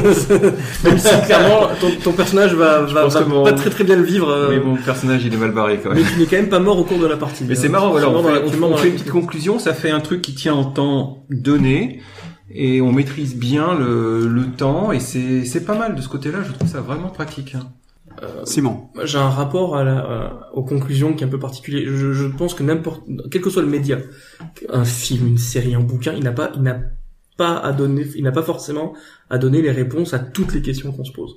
Moi, ça ne me frustre pas, ça ne me frustre pas, bah, frustre pas d'avoir euh, de ne pas avoir la réponse à toutes les questions que que je peux me poser sur une sur une intrigue. Donc le fait que euh, la conclusion arrive euh, quand elle arrive, ça en l'occurrence quand un personnage a toutes ses réponses, ça ne me pose pas de ça ne pose pas de problème pour moi. Stéphane? Euh, c'est un peu, ouais, je suis dans, je suis dans le même, euh, dans le même état d'esprit, c'est-à-dire que ça fait partie euh, du, du contrat du jeu, quoi. Donc, euh, et non, c'est pas, je trouve pas ça euh, frustrant. euh, au contraire, et c'est tellement difficile de bien terminer une, une partie ou une campagne. euh, euh, dans, là, on est entre guillemets obligé de trouver une bonne idée et euh, dans un, dans un, dans, dans un espace qui est cadré. Euh, dans un cadre euh, de de- d'épilogue euh, qui euh, qui est qui est limité donc euh, non je trouve que c'est bien fait Mais moi, j'ai envie de te retourner la question. Est-ce que toi, en tant que MJ, t'es pas frustré que ça soit pas, voilà, qu'on s'arrête à un moment comme ça? Parce que moi, c'est un truc qui m'a frappé avec Apocalypse World. C'est à chaque fois qu'on a fait des campagnes, on a arrêté parce que les joueurs accrochaient moyen. Et moi, j'étais très frustré parce que les joueurs avaient développé des trucs, j'avais envie de savoir où ça menait. Alors toi, est-ce que là, c'est pas toi qui es frustré du fait que ben on s'arrêtait, la pof, on finit le truc et on boucle et Alors je reconnais qu'il y a eu il y a deux trois moments où j'étais frustré. Alors le premier moment et je réponds pas tout à fait à ta question, je suis désolé, c'est euh, lorsque vous attribuez les dés et notamment l'autorité aux autres euh, joueurs et c'est bien précisé que c'est aux autres joueurs. Ouais. C'est pas au MJ. Et il y a au moins deux trois fois où euh, vu ce qui était en train d'être joué dit, j'avais vraiment envie de vous dire non mais est-ce qu'on peut pas aller dans ce sens-là? Sauf que la règle elle est claire, c'est l'autorité elle est pas au MJ puisqu'on lui a pas donné. Donc tais-toi. Et je reconnais qu'il y a des moments où j'avais vraiment envie de vous souffler des choses, vous dire ce serait sympa si on est dans ce sens. Après, effectivement, le cadre il est donné. Ah, Le dé il a pas, il a parlé. On j'ai respecté la chose. Donc effectivement, rien que là déjà pendant la partie, il y a des moments où j'étais frustré parce que j'avais envie, mais parce qu'aussi ce que vous avez créé était, cool, de vous dire ah mais si on, va, si on va dans ce sens, ça pourrait être sympa. Donc là j'étais frustré. Et effectivement sur la fin, euh, la fin de la partie, et aussi, comme je dis, j'ai fait plusieurs parties, mais aussi parce que ce que vous, on était en train de créer était vraiment sympa. Je reconnais que j'avais envie qu'on aille plus loin. Je pense qu'on est tous là. Donc, euh, envie donc j'ai envie d'aller plus loin. Et c'est pour ça aussi qu'effectivement, euh, la scène finale euh, avec la découverte du laboratoire, euh, euh, de l'entité supérieure euh, qui était en train de prévoir l'invasion, etc., je l'ai provoqué plus rapidement parce que je savais que c'était la fin. Et donc, il fallait... Moi, j'avais envie, mais ça c'est parce que j'avais envie qu'il y ait au moins une fin et pas juste euh, vous ouvrez euh, la porte sur un éni- énième laboratoire ou un serveur euh, et il faudra encore jouer trois scénarios pour savoir la fin j'ai voulu précipiter un peu ça en disant ben voilà ce que moi j'avais en tête et vous le découvrez maintenant parce que je sais que mécaniquement ça va être la fin.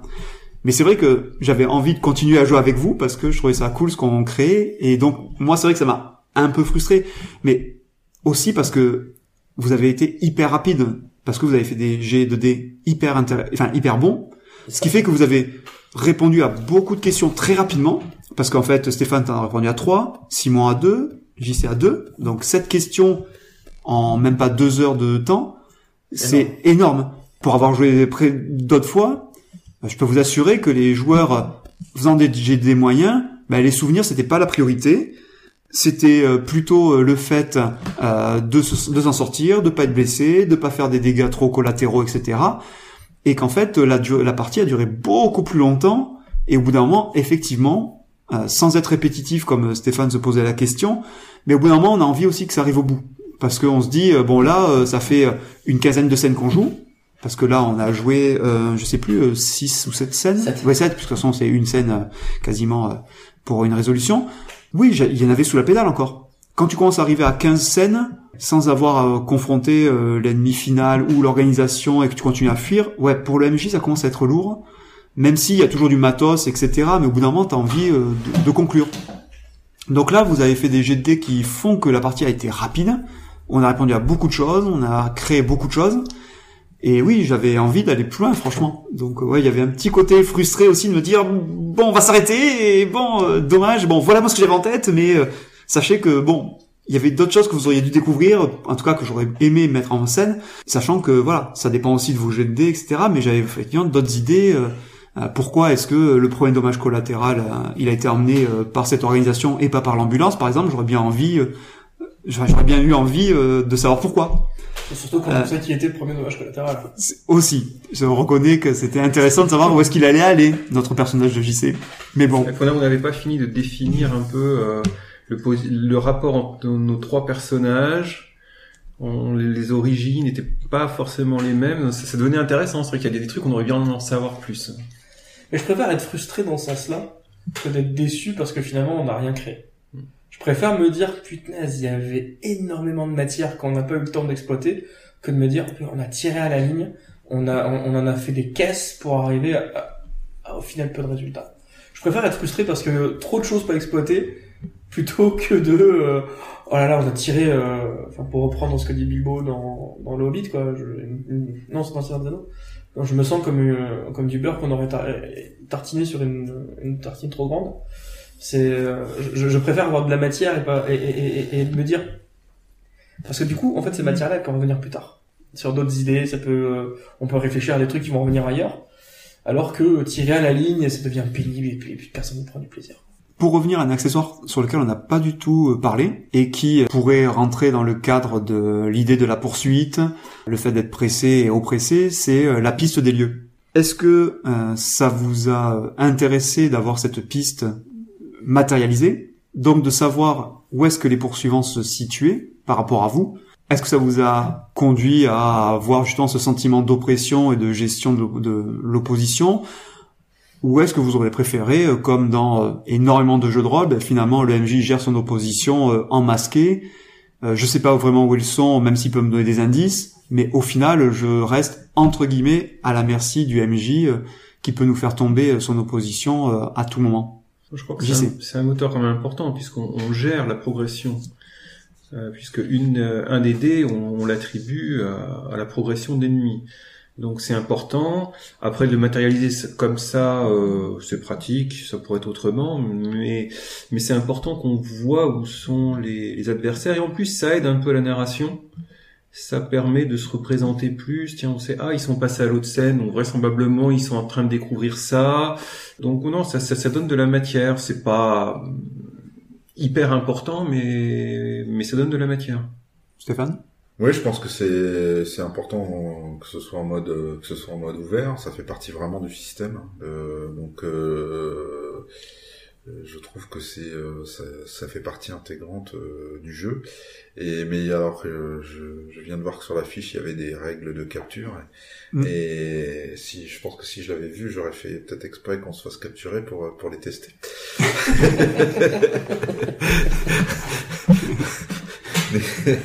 euh, donc non, je pense que ça fait ça fait partie de, cette gestion et même si on a eu toujours des bons jets de dés, etc., ils étaient jamais très loin. Donc euh, euh, donc on sait que c'est quelque chose à, à, gérer. Ça peut obliger justement à se mettre des mauvais jets de dés sur d'autres choses, euh, ce qui peut peut-être créer du euh, derrière de de, de, de l'histoire. Simon, le système de jeu est conçu pour avoir cette piste. Donc il n'y a pas grand chose à redire sur le truc, euh, d'autant plus qu'effectivement, comme l'a fait remarquer JC, sur tous les jets de dés qu'on a, à un moment, il, y a une il faut qu'on attribue un dé à un moment à la poursuite, donc on est obligé de les faire avancer. Ce qui veut dire que euh, c'est pas que j'ai pas confiance dans mon MJ en général, mais bon, c'est ma responsabilité aussi d'un moment de prendre la décision de savoir s'ils si, si, font une surplace, s'ils avancent de un lieu ou de deux lieux. Je préfère l'avoir sous les yeux. Ensuite, c'est il y a un côté euh, un peu abstrait, un peu jeu de plateau, sur lequel je, il faudrait peut-être qu'on joue plus longtemps pour que j'intègre mieux cette mécanique-là, mais enfin c'est la carte et le territoire, quoi. C'est-à-dire qu'à un moment, nos personnages ont fait, euh, on fait de la route, on, on, on, fait des choses, et finalement, à un moment, on est, on est passé de euh, d'un lieu qui était le lieu du crash à un parking qui était juste à, 20 mètres. Mhm. Donc ça a été deux lieux différents, donc deux cases différentes. Et après, sur l'endroit, on s'est arrêté pour manger, alors qu'on avait fait des heures de route. Et je me suis dit, mais à un moment, l'autoroute, elle compte comme un lieu ou elle compte pas comme un lieu? C'est, et, et, et, je, et, je, trouvais l'articulation, euh, cette, articulation là, un peu euh, bâtarde, enfin un peu un peu flou. Et, euh, et c'est la différence entre une, une approche de narration où on s'en fout en fait du lieu et, et, nos et, et, le, et le danger représenté par le, les poursuivants se, se matérialise pas physiquement, mais on sait qu'ils s'approchent avec le côté euh, on a une case avec marqué kebab et l'autre case avec marqué parking et qu'à un moment euh, euh, et, et, et, et, et comment on passe de l'un à l'autre en fait? Enfin, Mais justement, moi je pense qu'un lieu égale une scène. Euh, et à un moment, j'ai senti le kebab. ben, pourquoi, pourquoi c'est un lieu euh, Enfin, fait marquer. Ouais, mais parce qu'il y a parce qu'il y a eu une scène justement, et je pense que il y aurait eu euh, il y aurait eu un lieu autoroute si euh, s'il y avait eu une scène sur euh, quelque part sur euh, sur l'autoroute. Mais euh, et je me suis demandé si à un moment tu pédalais pas un peu dans la dans la smoule pour faire une scène au kebab, C'est ça. euh, parce que c'est pas un lieu qui est particulièrement propice euh, à à, à Sur- l'imagination. Euh, euh, mais bon, Ah, S'il y a une Ah, scène de dans mon point de vue. C'est un Avengers, il y a une chaîne dans un kebab, euh, c'est bon, on peut tout faire. Moi, j'ai trouvé bon, c'est, c'est, c'est, c'est symbolique, mais euh, moi, ça m'a aidé dans ma représentation, dans mon imaginaire, de me dire, ah, tiens, ils arrivent au parking. Effectivement, le parking, il est qu'à 20 mètres, alors que nous, ça faisait peut-être deux heures qu'on avait roulé. C'est ça. Euh, mais moi, je l'ai vécu, je me suis dit, euh, bon, alors pourquoi maintenant? Qu'est-ce qu'ils ont de plus? Et je me dis, mais oui, mais maintenant, peut-être, ils ont trouvé la trace, ils ont... Ok, dans le parking, ils y étaient avant, mais là, ils ont enfin mis la main sur ce que nous, on a fait, ils ont retrouvé notre piste, et... Euh, tu t'étais auto-assommé. tu, tu, tu te fais ton film à partir de là, voilà, c'est c'est comme quand on attribue les dés, c'est c'est c'est symbolique. Et après à partir de cet outil-là, on se fait un film dans sa tête, on recrée une histoire. Ouais, et tu vois, j'ai réussi à, à me recréer le film avec les dés, mais avec la piste, j'ai, Ouais, c'est peut-être aussi parce que je fais trop de jeux de plateau, et que du coup, euh, j'ai vu un plateau de jeu, une piste de plateau de jeu. C'est, c'est pas impossible, hein. Moi, c'est un truc que j'utilise, c'est une de la piste pour les jeux de rôle euh, plus plus classiques. Quand je fais des poursuites, très souvent, j'utilise ça pour symboliser un peu, ça visualise. Et puis, Bon, Peut-être que je me- c'est une petite astuce que, que j'aime bien utiliser. Donc, c'est peut-être pour ça que moi, je l'ai- j'ai bien aimé ce, ce système. Alors c'est vrai que pour répondre à, à la question sur les lieux et pourquoi l'autoroute par exemple n'était pas un lieu sur notre piste, c'est effectivement moi je trouve la grosse difficulté du jeu, c'est de définir ce qu'est un lieu, puisqu'en fait euh, le jeu en gros nous dit que tant que l'adversité euh, ne peut pas t'atteindre, c'est bon, même s'ils peuvent te voir, tant qu'ils ne peuvent pas t'atteindre, c'est un lieu. C'est flou, hein. Exactement, c'est hyper flou. Par contre, je suis d'accord avec toi sur le fait que, toi Stéphane, le fait de mettre un lieu veut dire qu'il y a une scène qui va être jouée. Donc il faut qu'il y ait un enjeu, et notamment il faut qu'il y ait un jet de dés qui soit fait. Parce que sinon c'est facile de dire, euh, ben, je suis sur l'autoroute, je rentre dans une maison, et je sors de la maison, je prends la voiture, je vais sur le périph, et, et j'ai créé quatre lieux qui vont me séparer euh, de quatre cases des poursuivants, et en gros j'ai gagné, euh, j'ai gagné entre guillemets la partie, euh, ils pourront jamais me capturer. Donc, c'est pour ça que je vous ai bien dit sur l'autoroute, ok, qu'est-ce que vous faites? Parce que si vous rouliez sur l'autoroute, ben, j'aurais forcément déclenché quelque chose à un moment donné, et qu'à partir du moment où vous êtes posé dans le kebab, bah oui, il a fallu que je trouve une adversité pour me dire qu'elle soit, que ce soit utile, qu'on a créé le kebab. Alors le début c'était euh, de manière euh, entre guillemets fine mais euh, tellement subtile qu'en fait vous en foutiez, à savoir euh, vous passiez euh, au JT, en tout cas même si on vous voyait pas, mais en tout cas les conséquences de ce que vous aviez fait passer au JT. Mais a priori, bon on nous, on nous identifie, non, bon c'est ok on continue à manger. Bon, ok, d'accord. Bon, on va être plus lourd alors. Et effectivement, le braquage est arrivé parce que je, m'attendais forcément à ce que vous réagissiez au braquage, sachant qu'il vous braquait pas vous personnellement, mais je savais que vous alliez réagir et donc ça allait créer quelque chose. Mais c'est vrai que si je l'avais pas fait, bah ouais, vous partiez du kebab, bah vous alliez dans la briqueterie ou etc. Et, et basta. Et, et c'est vrai que j'ai été contraint, on va dire, d'apporter quelque chose pour vous faire réagir, parce qu'autrement, ben la scène, euh, elle sert à rien. C'est j'ai changé de lieu et et quoi? Bah ok, j'ai mis une étape de plus avec les poursuivants, mais ça n'a pas forcément servi l'histoire. Et il fallait à chaque fois que l'histoire avance en fait, et surtout ait une bonne raison d'être. Et du coup, ça a donné un bon. côté un peu artificiel à, à la, à la scène du kebab qu'on qu'on pour- pourrait retirer du, scène- de, de ce qu'on a vécu sans que ça ne change à rien, à part créer une case sur le plateau. La petite erreur que tu as faite, c'est peut-être justement de, de dire quand, quand on t'a posé la question, est-ce que est-ce qu'on nous voit à la télévision? Et là, euh, t'auras peut-être dû dire oui, et, et puis que les gens commencent à nous regarder comme ça. C'est ça. Euh, mais est-ce que ça aurait vrai. l'histoire en plus? Je sais pas. Bah, ça aurait pu, ça- enfin, je sais pas, enfin, moi, en tant qu'MJ, je sais que j'aurais essayé de, de bricoler un bon. truc euh, là-dessus, Mm. mais, euh, Mm. mais après, c'était pas moi le MJ. Aujourd'hui, c'était Jérôme. Putain, son petit truc, MJ ne fait pas d'erreur. C'est vrai, c'est vrai. Je... MJ pas d'erreur. D'un autre côté, on l'a on l'a un peu, pro- on l'a un peu provoqué la scène, c'est-à-dire que on voulait se poser pour faire des plans. On a commencé à dire on discute dans la voiture et puis finalement on a dit non on va se poser dans un lieu. Donc le lieu c'était pas l'autoroute où on discute dans la voiture. Le lieu c'était le kebab. Et donc moi j'ai vu ça un peu comme un film. Dans le film voilà on était en train on fuit hop c'est une scène. Scène suivante on n'est pas en train de discuter dans la voiture. La scène suivante c'est on est en train de discuter au kebab. Et après bon c'est au MJ de, Oui, non, mais là, je suis de faire des choses. Mm. C'est juste le côté un peu euh, artificiel de, de, de, de rajouter une opposition qui en plus était, enfin, de te dire ça parce que c'est pas une critique, hein. Mais hors sujet. Enfin, le mec il est rentré dans le kebab avec un flingue euh, parce qu'il voulait piquer la caisse. C'était totalement hors sujet par rapport au reste du scénario. Mais, mais a- pourquoi vous avez réagi alors? Mais parce que c'est un, enfin, mon perso, je l'ai clairement fait jouer, c'est un réflexe, quoi. Il y a un mec qui rentre avec un flingue, qui a balancé le plateau dans la gueule et qui va, va de la galère, quoi. Mais moi, ça m'intéressait de savoir justement, est-ce que t'allais réagir parce que c'est un réflexe? Comment ton personnage tu le voyais? Parce que Bah, Bon, du, moi, je- je- du coup, on a appris des choses sur son personnage avec son réflexe. c'est ça.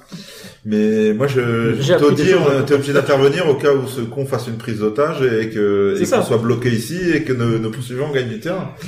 Oui, Euh, Non, et honnêtement, c'était un peu bizarre parce qu'on était en France et que cette scène-là, en France, ça me paraît totalement décalé. Mais on aurait choisi de jouer aux États-Unis. C'était plus crédible. C'était dans tous les films, il y a des scènes comme ça, donc c'était pas non plus totalement aberrant.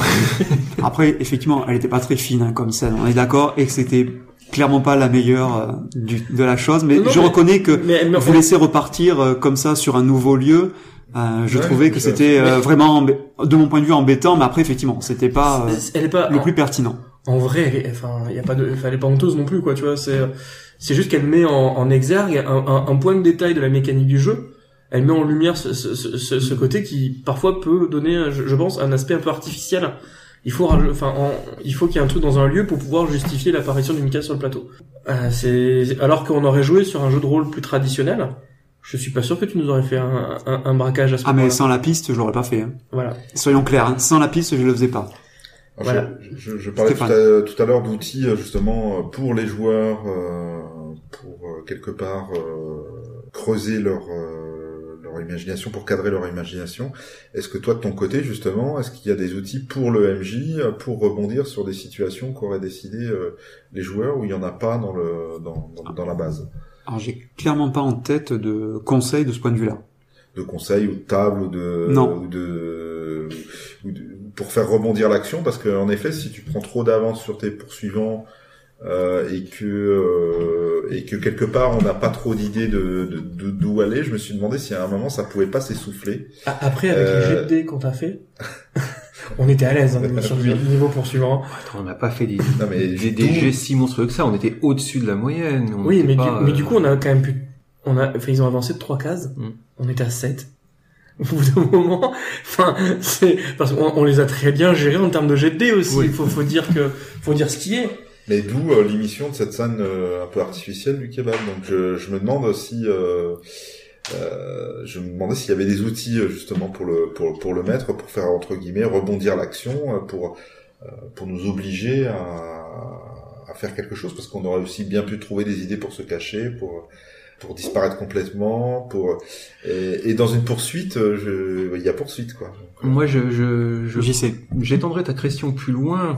Euh, moi, je dirais, mais euh, maintenant, là, euh, dis-moi, Jérôme, pourquoi on achèterait ce livre maintenant qu'on a le concept, que les fiches elles sont disponibles euh, Qu'est-ce que ça apporte d'avoir le livre que tu as entre les mains, alors qu'on peut reproduire le concept maintenant qu'on a compris le truc et qu'en fait, euh, voilà, tout est dans le concept.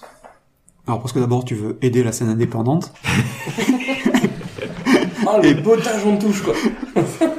Mais en fait, c'est la même réponse que pourquoi t'achètes Apocalypse World, pourquoi t'achètes euh, toutes les apocalypseries où en fait tout tient dans les playbooks. Oh, il y a quand même vachement dans... Bah non, moi de mon point de vue, franchement, Enfin, je connais pas les autres, mais dans Apocalypse World, il y a quand même vachement de conseils, de Alors, parce que- tables, de, parce qu'au départ, de listes de tu, matos, tout ce que tu veux. Ah, au départ, oui, mais très franchement, En vrai, euh, tu y as joué, tu prends les playbooks et t'as plus besoin du livre. c'est ça. En vrai, Ah, Night Witches, ah, c'est bah. pareil. hein. Tu télécharges les aides de jeu gratuites sur le site de Edge et tu peux jouer, en fait, en vrai. Alors bien sûr qu'il y a des aides vachement plus Enfin, je sais pas intéressantes. pour les autres jeux, mais Alors, sur Netflix, World, il y a peut-être pas quand à ce même, point. il y a quand même beaucoup de Si, choses dans le bouquin que je Night Witches, trouve euh, importantes. J'ai fait jouer, je n'ai pas ouvert le livre de règles depuis que je l'ai lu. J'ai tout fait jouer aux aides de jeu. Les aides de Ouais. jeu sont ultra complètes. Moi, ce que je trouve euh, d'intéressant dans Twitchy, c'est quand même qu'il y a quand même tout un tout le background qui est vraiment expliqué Enfin, pour justement te permettre de l'avoir. Peut-être, mais je trouve, enfin moi je trouve qu'il est bien fait, mais on en parlera dans Non, un prochain podcast. hein. Mais, euh. Mais dans, dans tout ce genre de jeu, je, la plupart du temps, si tu connais le, le système, mais t'as clairement pas besoin ou quasiment pas besoin de la chose. Et c'est souvent pour ça que euh, plein de hacks d'Apocalypse World te rajoutent une petite mécanique qui fait que ça va te changer un peu le jeu pour entre guillemets t'obliger à acheter euh, le livre de base parce que si t'as les playbooks, tu joues sans, sans problème en fait. Alors je, je botte un petit peu en touche en disant euh, pourquoi est-ce qu'il faut l'acheter, euh, mis à part ça. Ouais, la question, Euh, c'est mais- qu'est-ce qu'il y a comme conseil? Donc, c'est En fait, la question de, de Stéphane. En fait, le jeu, enfin le jeu, le livre est très très orienté euh, joueur, étrangement, parce que on va vous expliquer euh, comment est-ce que le joueur va euh, attribuer ses dés, euh, quelles sont les conséquences, c'est quoi les buts, c'est quoi le déplacement. Et c'est vrai que la partie MJ, tu te dis mais elle est où? T'as vraiment l'explication de quand je suis joueur à ce jeu, comment j'y joue, comment est-ce que j'affecte mes dés, pourquoi est-ce que je, les affecte? Et le MJ, il tient, enfin, il y a, il y a très peu de moments où en fait il est cité. C'est toujours les fugitifs, les fugitifs, les Mais est-ce que fugitifs. finalement on a vraiment besoin d'un MJ à ce jeu? Et ça, c'est ma question que je veux poser, c'est effectivement, est-ce que vous, vous avez l'impression que le MJ est obligatoire? Ou est-ce que si, en ayant joué, on voit quelles sont les attributions du MJ, est-ce qu'en fait, on peut pas s'en passer tout simplement? En tout cas, Simon ce qui est sûr, c'est que si ton livre est entièrement euh, rédigé du point de vue des joueurs, c'est aussi parce que c'est eux qui ont le plus de pouvoir en fait au final. Ils ont plus de pouvoir que le MJ. Est-ce qu'on peut se passer d'un MJ Je suis pas sûr. Sur ce jeu-là, je suis pas sûr. Tu peux faire un MJ tournant euh, quand, quand il faut décider quand même. euh, Il y a un point en fait où le où le MJ dans la mécanique Stéphane. est obligatoire, c'est que sur- le l'aspect objectif, quand en gros euh, quand tu réussis ton objectif, c'est le MJ qui décide. Et ça c'est le point central du rôle du MJ. C'est quelque part il fait avancer l'histoire vers l'objectif que lui-même a a, défini euh, à, à l'origine. Euh, et et c'est là où dans la mécanique du jeu il est central, c'est que quand tu avances, quand tu réussis ton objectif, c'est le MJ qui, euh, qui interprète et quelque part qui fait euh, euh, avancer euh, avancer l'histoire. C'est là où dans la mécanique de Psyrun, il est obligatoire, mais on pourrait aussi euh, dire que c'est tel ou tel joueur de droite ou Oui. euh, on, on pourrait, euh, on pourrait le, on pourrait le faire autrement. Je, je, je, je pense que c'est, c'est possible, mais quelque part, ça permet. euh, L'intérêt de garder un MJ, c'est, euh, c'est quelque part le maître de la cohérence euh, du, euh, du jeu. Euh, c'est euh, et c'est celui qui, euh, qui, fait avancer euh, le guide, euh, qui fait avancer euh, l'histoire. Mais mais c'est pas forcément obligatoire en effet. Je pense que ça serait peut-être plus utile quand les joueurs sont un peu plus secs. Auquel cas, euh, parce que des fois, on a, nous, on a souvent choisi d'attribuer nos dés de, de façon à ce que les autres joueurs répondent aux questions. Mais supposons qu'on commence un peu à tourner en rond, qu'on soit un peu sec. Dans ce cas-là, on aurait très bien pu à un moment, euh, je pouvais attribuer des dés pour euh, laisser parler le MJ. Euh, on peut effectivement lui passer la main quand on commence un peu à fatiguer. C'est Alors, aussi une utilité. Après, vous, je Simon. sais, vous, je sais pas, mais euh, moi, clairement, j'ai fait le choix souvent de donner la parole aux joueurs parce que j'étais j'avais envie de m'éclater avec les joueurs. Donc, euh, sur euh, et parce que je voulais tester cette mécanique le plus loin possible dans le, pour les besoins du podcast. Donc, il y a un biais aussi de, de savoir. euh, Enfin, on s'est passé un maximum de l'intervention de Jérôme aujourd'hui pour des raisons, euh, pour des raisons qui n'auraient pas forcément eu cours si on avait joué entre potes. Je sais pas, je trouve que c'est clairement plus marrant de donner euh, la parole euh, aux autres. Mais je, je me dis, il y a peut-être des moments où on est un peu sec et c'est comme bien confortable. On se Ouais. passe la main au MJ, il relance le truc. Sauf que la règle, elle dit pas ça. La règle, elle dit, euh, dans les souvenirs, en fait, c'est tu n'as pas de souvenirs et là, tu laisses la parole au MJ. Donc, en fait, euh, même sur les réponses aux questions, euh, Ça c'est sur bah, les il- souvenirs, mais sur sur d'autres choses. bah, l'objectif, c'est forcément lui quand tu atteins ton objectif. Euh, donc après, euh, non, après, il y a les pouvoirs. Quand les pouvoirs se déchaînent, ce qu'on n'a pas eu, euh, c'est le, c'est le MJ qui a la parole. On a toujours choisi Également. de, de laisser la parole aux autres joueurs Ouais, plutôt que de laisser la parole au MJ. ouais, mais là, s'il fallait faire un ou deux, a- il y en avait quasiment pas de un ou de deux. Et Non, puis, on... parce qu'on a fait le choix aussi de les mettre ailleurs. les ouais, c'est vrai, c'est vrai. On n'a pas eu des tonnes. Non, à chaque a fois, on avait on avait un mauvais tirage, donc on l'attribuait euh, là où on voulait bien ou pas, mais euh, si on avait eu, si ça peut arriver, hein, 3, 4, 1 et 2, ben là, euh, bien obligé. En fait, il y a eu un concours de circonstances entre le fait qu'on était là pour enregistrer un podcast. Donc du, coup, je pense qu'on a aussi volontairement, enfin, ou pas inconsciemment, euh, privilégié la parole entre nous pour tester cette mécanique. Et ensuite le fait qu'on a quand même eu des tirages assez assez euh, assez confortables, sans dire exceptionnels, mais assez confortables qui font que moi, euh, j'ai souvent éliminé les 1 ou les 2 que j'ai fait parce que je pouvais les éliminer. je pouvais me permettre. Mais enfin, euh, moi c'est pareil, je trouve toujours que c'est beaucoup plus drôle de laisser la parole des autres joueurs. C'est des, des, mécaniques que j'introduis d'ailleurs dans des dans des jeux de rôle euh, classiques, tradis. Euh, alors pas pas dans le jeu euh, en lui-même, mais souvent dans les interludes euh, entre deux parties, plutôt que de dire voilà ce qui est arrivé à ton personnage. entre les deux scénarios, je je laisse la parole aux, aux autres joueurs en, en faisant sur un jet de dés, par exemple, c'est plutôt de l'ordre des histoires d'amour, c'est plutôt côté richesse, c'est plutôt, il t'arrive euh, une chose bien, une mésaventure, c'est ton, c'est le joueur qui est à ta droite qui va dire quelle mésaventure tu as eu, et c'est le joueur à ta gauche qui va dire quel, quel point positif tu as eu euh, entre les, entre les deux scénarios. Donc c'est une mécanique que j'affectionne, euh, aussi dans les, dans la création de background des personnages au début d'une campagne, c'est, je, je laisse souvent une, une, une partie maîtrisée euh, du background des autres personnages euh, décider de ça. Donc euh, donc ouais, moi je de toute façon quand j'ai vu ça sur l'affiche, j'ai dit tout de suite ouais, je vais, aller je vais aller là-dessus. Alors Siren, c'est une poursuite. Vous êtes toujours en fuite et en fait vous n'avez pas la possibilité d'affronter directement l'adversité parce que si vous vous retrouvez sur la même case, bah, elle peut vous capturer et voir vous faire disparaître. Est-ce que ça vous a gêné cette impossibilité de vous confronter directement à la menace. Est-ce qu'à un moment donné vous vous êtes dit tiens j'aimerais bien en fait me retourner et euh, et aller les tabasser ou est-ce que pas du tout parce que le, le, jeu vous a poussé à aller vers l'avant et effectivement à les, à les éviter? Sais. Non, dans mon imaginaire, ça, ça rejoint pas mal de séries où l'ennemi il est ultra puissant, omniscient, omnipotent et donc euh, il faut se cacher, il faut fuir. On peut éventuellement affronter euh, un des agents, mais c'est juste pour aller un peu plus loin. Euh, non, ça, ça sert bien le propos. Je pense que ça faisait partie du contrat de base, c'est de fuir devant un ennemi qui était forcément plus nombreux, plus puissant que que nous. Après, je me suis demandé s'il arrivait sur la même case, justement, si on aurait à l'affronter euh, ou pas. Je me suis je me suis posé la question de comment ça, ça allait se passer ou euh, ou alors ça allait être forcément une scène de capture ou et derrière comme dans comme dans, comme dans un bon James Bond il se fait toujours au moins euh, capturer une fois dans, dans la euh, j'allais dire dans la partie dans le dans le film.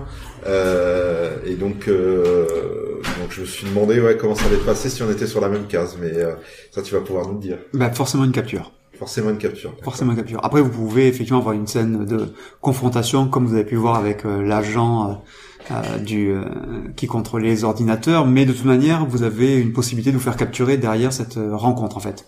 Moi, je l'ai pas vécu. Simon. Je l'ai pas vécu comme une fuite, parce que effectivement, on avait une opposition et dans le qui nous poursuit, dans le, la mécanique de jeu, elle est faite pour qu'on ne se croise qu'on ne se croise pas ou le moins possible. Par contre, on a de suite décidé d'aller à un endroit on savait que potentiellement il y avait les mêmes gars.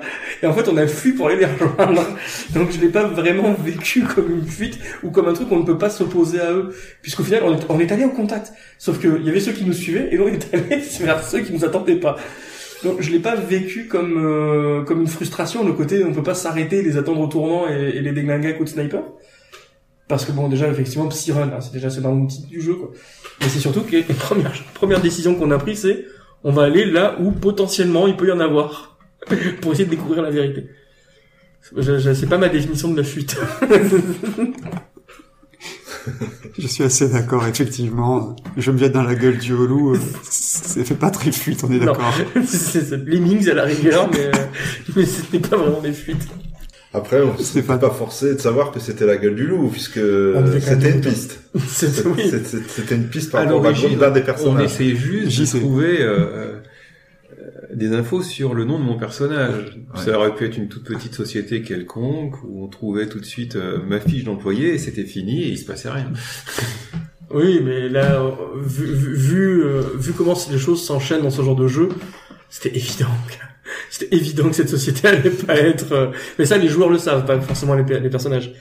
Mais c'était évident qu'on allait tomber sur eux. Enfin, Ouais. Ça peut être euh, un indice, ça, simplement. Pour Oui. la suite. Je pense qu'on on aurait plus eu une sensation de fuite si on avait eu un objectif euh, du type euh, il faut aller euh, à Twin Peaks, Alabama pour pour échapper au personnage. Là, c'était on est lâché, on amnésique, on cherche qui on est. A priori, on fait s'arriver dans un hélicoptère. Euh, on est plus ou moins lié à ces gens-là. Donc, si on cherche des indices sur qui on est, c'est on va retourner chez ces gens-là. Donc, euh, c'était aussi une façon d'a- d'aborder le les actions de nos personnages qui ont conditionné le fait qu'en vrai on les a pas on les a pas fui. Et c'est c'est peut-être ça qui fait la différence avec euh, parce que quelque part ça se ça se réfère au film euh, de poursuite. Mm. Euh, et dans les films de poursuite, il y a toujours des confrontations. Et c'est ce dont parlait Jérôme tout à l'heure. En fait, euh, c'est un jeu de poursuite, mais où il n'y a jamais de confrontation, puisque quand il y a confrontation, apparemment, donc on est on est capturé euh, directement. Euh, donc c'est vrai que c'est un peu paradoxal euh, en y réfléchissant. euh, de et, et donc quelque part, on court euh, nous-mêmes euh, aucun danger euh, quelque part. Euh, Enfin, nos personnages ne courent aucun danger. Parce qu'on a eu des jeux de dés qui nous ont permis de pas courir Oui, danger mais aussi. si on avait été capturé quelque part. euh, Alors si vous êtes capturé, il y a une deuxième étape qui est qu'ils peuvent vous faire disparaître. Et donc D'accord. éliminer votre personnage. Donc il y a un risque a un risque. quand même euh, de disparaître. Mais effectivement, c'est un risque à- en deux temps. C'est euh, j'arrive, vous pouvez être capturé, mais ça dépend de votre jet de dés. Et si vous le ratez encore, vous pouvez encore avoir une possibilité avant de disparaître. Donc euh, mécaniquement, mais après le problème c'est que ça dépend du jet de. Euh, il y a quand même beaucoup d'étapes avant que vos personnages disparaissent et que effectivement l'adversité bah, vous fasse taire et, et que vous passiez à autre chose. Oui, mais l'objectif, l'objectif du jeu, quand même, c'est de trouver, euh, de, de retrouver notre passé. Mm. Euh, et au début, on part, on a zéro. De répondre aux questions. Donc, il faut bien trouver des indices, travailler sur ce qu'on a. Et au début, la seule chose qu'on a, finalement, c'est nos adversaires. Donc, forcément, euh, si on part se clasher au fin fond du désert de je ne sais pas quoi, on va pas du tout avancer dans, dans notre histoire. Donc, euh, Et pourtant, mécaniquement, tu pourrais. Puisque tu vas devoir jouer une scène qui va avoir une signification ou qui va, être impactante, et mécaniquement, tu pourras décider à ce moment-là d'attribuer un dé pour avoir un souvenir. Et tu pourrais tout à fait ne pas affronter directement euh, ou d'aller dans, la gueule du loup pour trouver, non pas pour trouver des indices, mais pour que des souvenirs apparaissent en fait. Et tu pourrais être euh, au fin fond de l'Alabama euh, caché, mais avoir ton portrait robot qui ce coup-ci fonctionnerait très bien pour moi et avoir une personne qui veut vous arrêter et ça peut déclencher un souvenir alors qu'en fait cette personne n'est absolument pas liée euh, à ton adversité tu vois. Ouais, mais du point de vue du roleplay du personnage, le personnage, il veut savoir qui il est. Enfin, si c'est ça qu'il veut faire, comme il a zéro indice, c'est pas en allant se planquer qu'il va avoir des infos. Donc c'est logique qu'il... ah ben ça a été ta logique. Enfin, moi j'ai joué euh, Ah ouais. avec des joueurs où leur objectif c'était je fuis. Et, et je vais mettre le plus de distance possible par contre effectivement comme ça se marche par lieu bah, il y a eu des il y a eu des souvenirs qui sont apparus pour différentes raisons et en fait ils ont retrouvé leur mémoire parce qu'ils ont été confrontés à des scènes euh, durant euh, durant leur fuite en fait et c'était pas du tout leur objectif de trouver des indices sur leur passé en allant justement euh, Mais à ce moment-là, comment toi Stéphane. tu crées des scènes euh, si euh, l'objectif des joueurs est uniquement de fuir et qui, comme nous, on fait des super jets de de dés. euh, bon, c'est parce qu'on est bon, c'est sûr. Mais c'est ça mais mais aussi euh, euh, ouais, c'est c'est c'est le talent mais euh, mais comment justement s'ils ont trois quatre cases d'avance tu vas tu vas créer des scènes t- toi en tant que MJ sur quel sujet sur quels enjeux euh, si leur objectif c'est seulement la fuite? Ça me semble maigre comme euh, comme enjeu euh, euh, la fuite Si on est planqué dans une cabane au fin fond du Montana ou je sais pas quoi, euh, ça va être le même problème que la scène du kebab où Ouais, t'as quelqu'un opposant qui débarque comme ça. Tu... tu vas nous faire attaquer Oui, par des ours enfin, c'est quoi c'est c'est quoi l'enjeu quoi? Des rednecks, euh, une famille, une famille de consanguins. euh, Je pense qu'effectivement le, le jeu a, peut avoir ce biais euh, d'une fuite réelle avec le côté planque euh, et, et autre chose et surtout mettre de la distance en fait. C'est c'est surtout ça qui pose le problème en fait dans le jeu c'est si je mets de la distance suffisamment avec l'adversité ben j'ai moins de pression parce qu'effectivement ils sont loin et donc je peux prendre plus mon temps et, et je pense que pour le MJ c'est plus compliqué. Alors moi j'ai jamais eu la situation d'avoir des joueurs qui soient aussi bons que vous et qui en plus évidemment. remettre de la distance avec les, euh, les adversaires. Donc, euh, Je l'ai jamais vécu, mais je pense qu'effectivement c'est un- une situation qui doit être un peu complexe pour le MJ à gérer, parce que parce qu'effectivement il y a des moments où euh, comment est-ce que je peux gérer euh, quelque chose qui va créer de un déclencheur chez vous et qui soit pas effectivement le le fait qu'un ours débarque dans votre cabane euh, pour essayer de vous Ouais. bouffer le miel quoi. Quoique, en cherchant bien, euh, forcément dans une poursuite, c'est c'est bah, c'est le fait que euh, quelque part ton identité, ton visage soit véhiculé par un tiers, euh, qui soit euh, journaliste, euh, qui soit. T'as qu'à regarder la, la vieille ouais. série de l'incroyable Hulk. Hein. Ouais. Et il fuit. euh, c'était c'est pareil, c'était une série type Le Fugitif. Le personnage euh, fuit. Euh, je sais pas quoi d'ailleurs, il fuit un journaliste. Waouh. Et euh, bon, euh, David, parce qu'il s'appelait pas Bruce, il s'appelait David Banner. euh, bah, son problème, c'est qu'on le reconnaissait. Tu vois, et ah mon dieu, c'est le mec qui a tué machin. Donc je, je pense qu'en fait, en vrai, mettre de la distance, euh, enfin, fuir les opposants et se contenter de fuir et, et, et de compter sur la mécanique pour ré- régler l'arc du personnage, ça existe, mais ça nécessite, enfin c'est possible, mais ça, ça doit prendre plus de temps. Après, le problème, c'est quand le, le roleplay et la mécanique euh, vont, vont pas de, partent dans deux directions différentes. Là, nous, il se trouve qu'on a tous eu la même logique, qui était, euh, pour résoudre nos arcs narratifs, il faut se confronter à l'adversité. Et ça a donné euh, le fait qu'on on a, on a réglé sept questions en deux heures de temps. Ouais. C'est quand même colossal. Ah, c'est énorme. mais quelque part, est-ce que plus que la fuite, c'était pas l'amnésie le vrai moteur du et le vrai moteur de notre de notre quête et pour les joueurs et, et, euh, le fait de Parce que nous, on redécouvrir notre identité.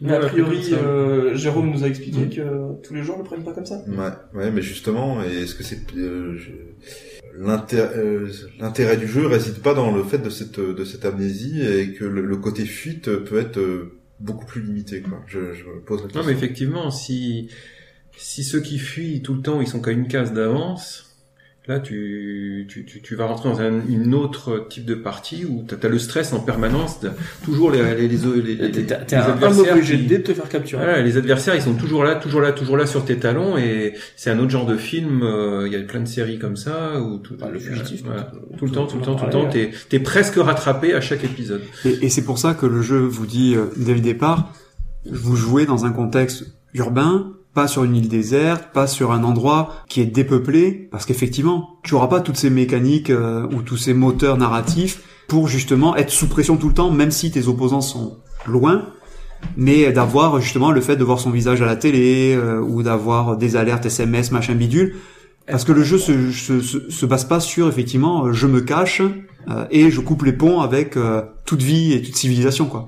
Mais c'est drôle d'ailleurs qu'il n'y ait pas beaucoup de directives sur euh, l'utilisation de la technologie, euh, l'amnésie, le nom, parce que tu nous as donné le choix d'avoir si on avait des, des papiers à nos noms euh, ou Bah, pas, A priori, on Euh, peut même avoir le choix d'être que très très moyennement amnésique. ouais, ou d'être- moyennement amnésique. Donc, moi j'ai trouvé que c'était un moteur. C'est marrant parce qu'on a tous trouvé que c'était un moteur très intéressant pour le jeu, parce qu'on a tous choisi d'avoir un personnage complètement amnésique qui savait même pas son nom. Euh, donc, euh, et si c'était pas le cas, euh, ou si rapidement on avait retrouvé, euh, ou si on avait eu un téléphone portable avec euh, euh, Maman. euh, Google dessus avec maman maman, euh, épouse, euh, enfant. Enfin que euh, voilà, je euh, je me suis demandé si on perdait pas euh, un, un moteur essentiel de, de du jeu, euh, si on avait supprimé quelque part cette cette amnésie ou si on avait les moyens de la rapidement de la euh, De la combler ouais, de la combler ou, ou de la contourner.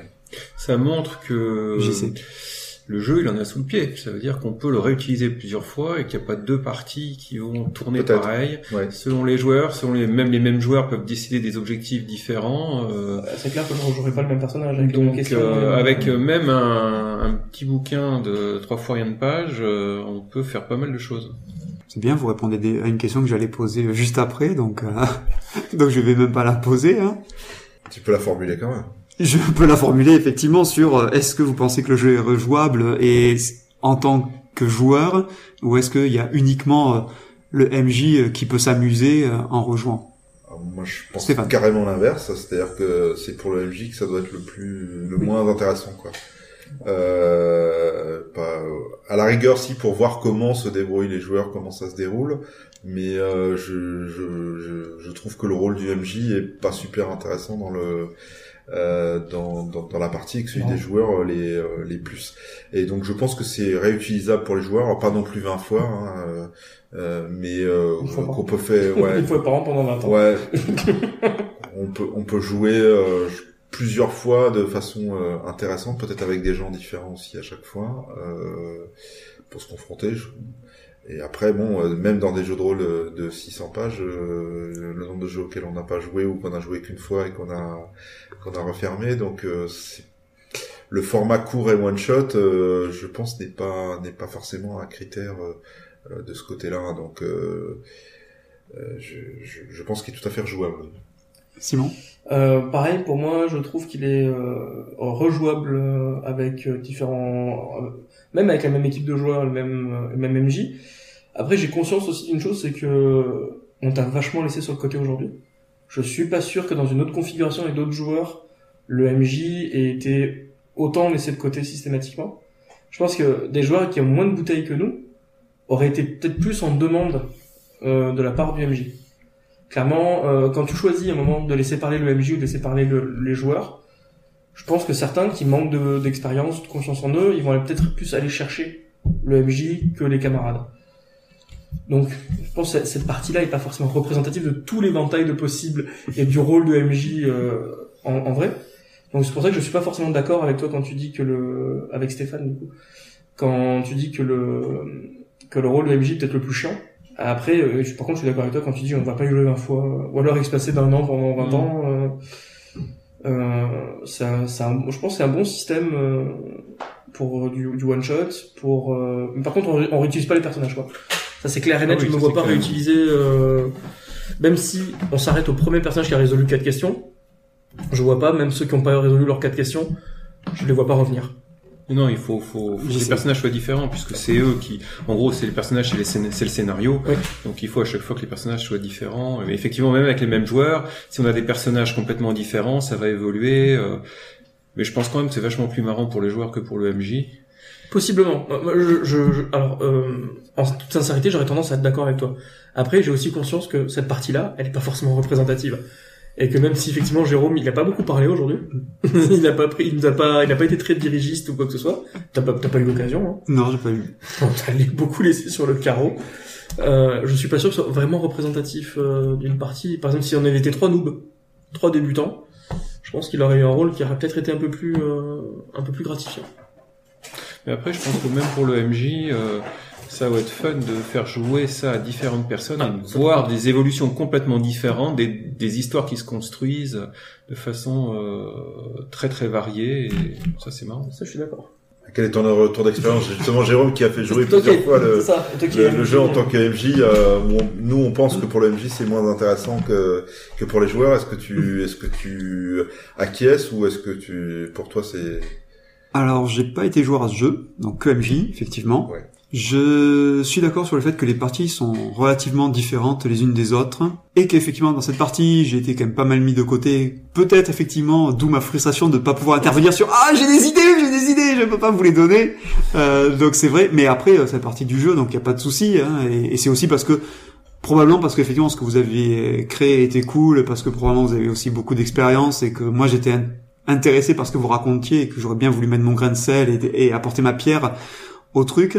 Mais c'est vrai que euh, c'est vrai que c'est forcément dépendant, oui, des joueurs. J'ai eu la chance de ne jamais avoir de joueurs qui partent en vrille, très franchement.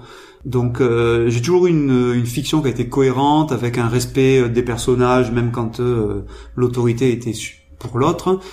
Donc ça c'était intéressant. J'ai eu des fictions vraiment très différentes avec bah, des gens qui vraiment étaient dans l'optique de je fuis, je fuis, je fuis, mais qui n'avaient pas forcément les jets de décalés avec, donc euh, il y avait toujours cette pression.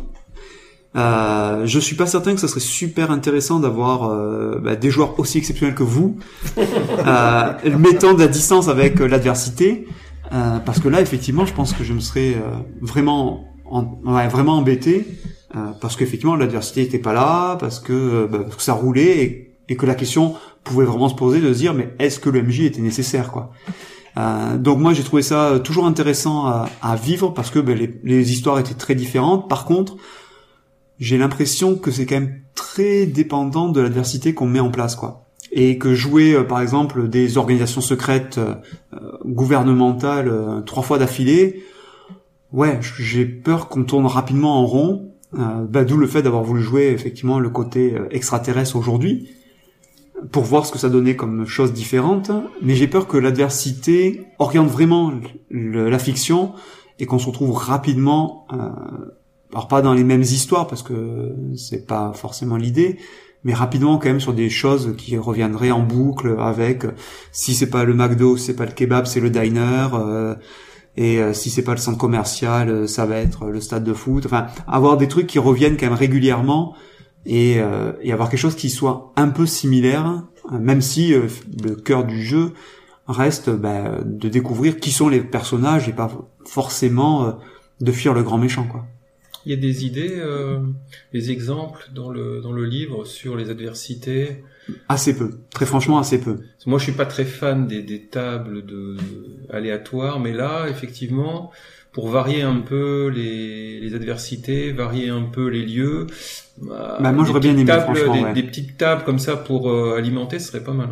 Bah, sur l'adversité, j'aurais bien aimé avoir une une table comme toi. Je suis pas forcément très fan de ça, mais euh, comme je vous ai dit, hein, euh, c'est euh, vous avez euh, le fait d'avoir d'avoir l'organisation gouvernementale ou non gouvernementale, les extraterrestres et puis pas pas beaucoup d'autres choix derrière.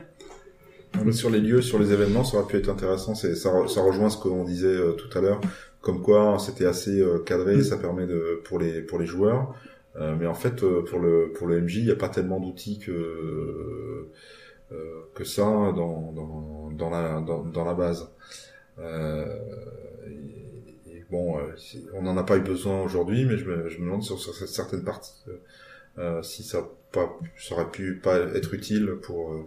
Euh, bah, avoir plus d'outils pour le MJ, je pense que ça serait utile, très franchement, euh, parce que parce que sur les lieux, comme tu joues dans un centre urbain, ce qui est conseillé, bon, tout le monde se représente bien une ville et quel lieu tu peux aller faire.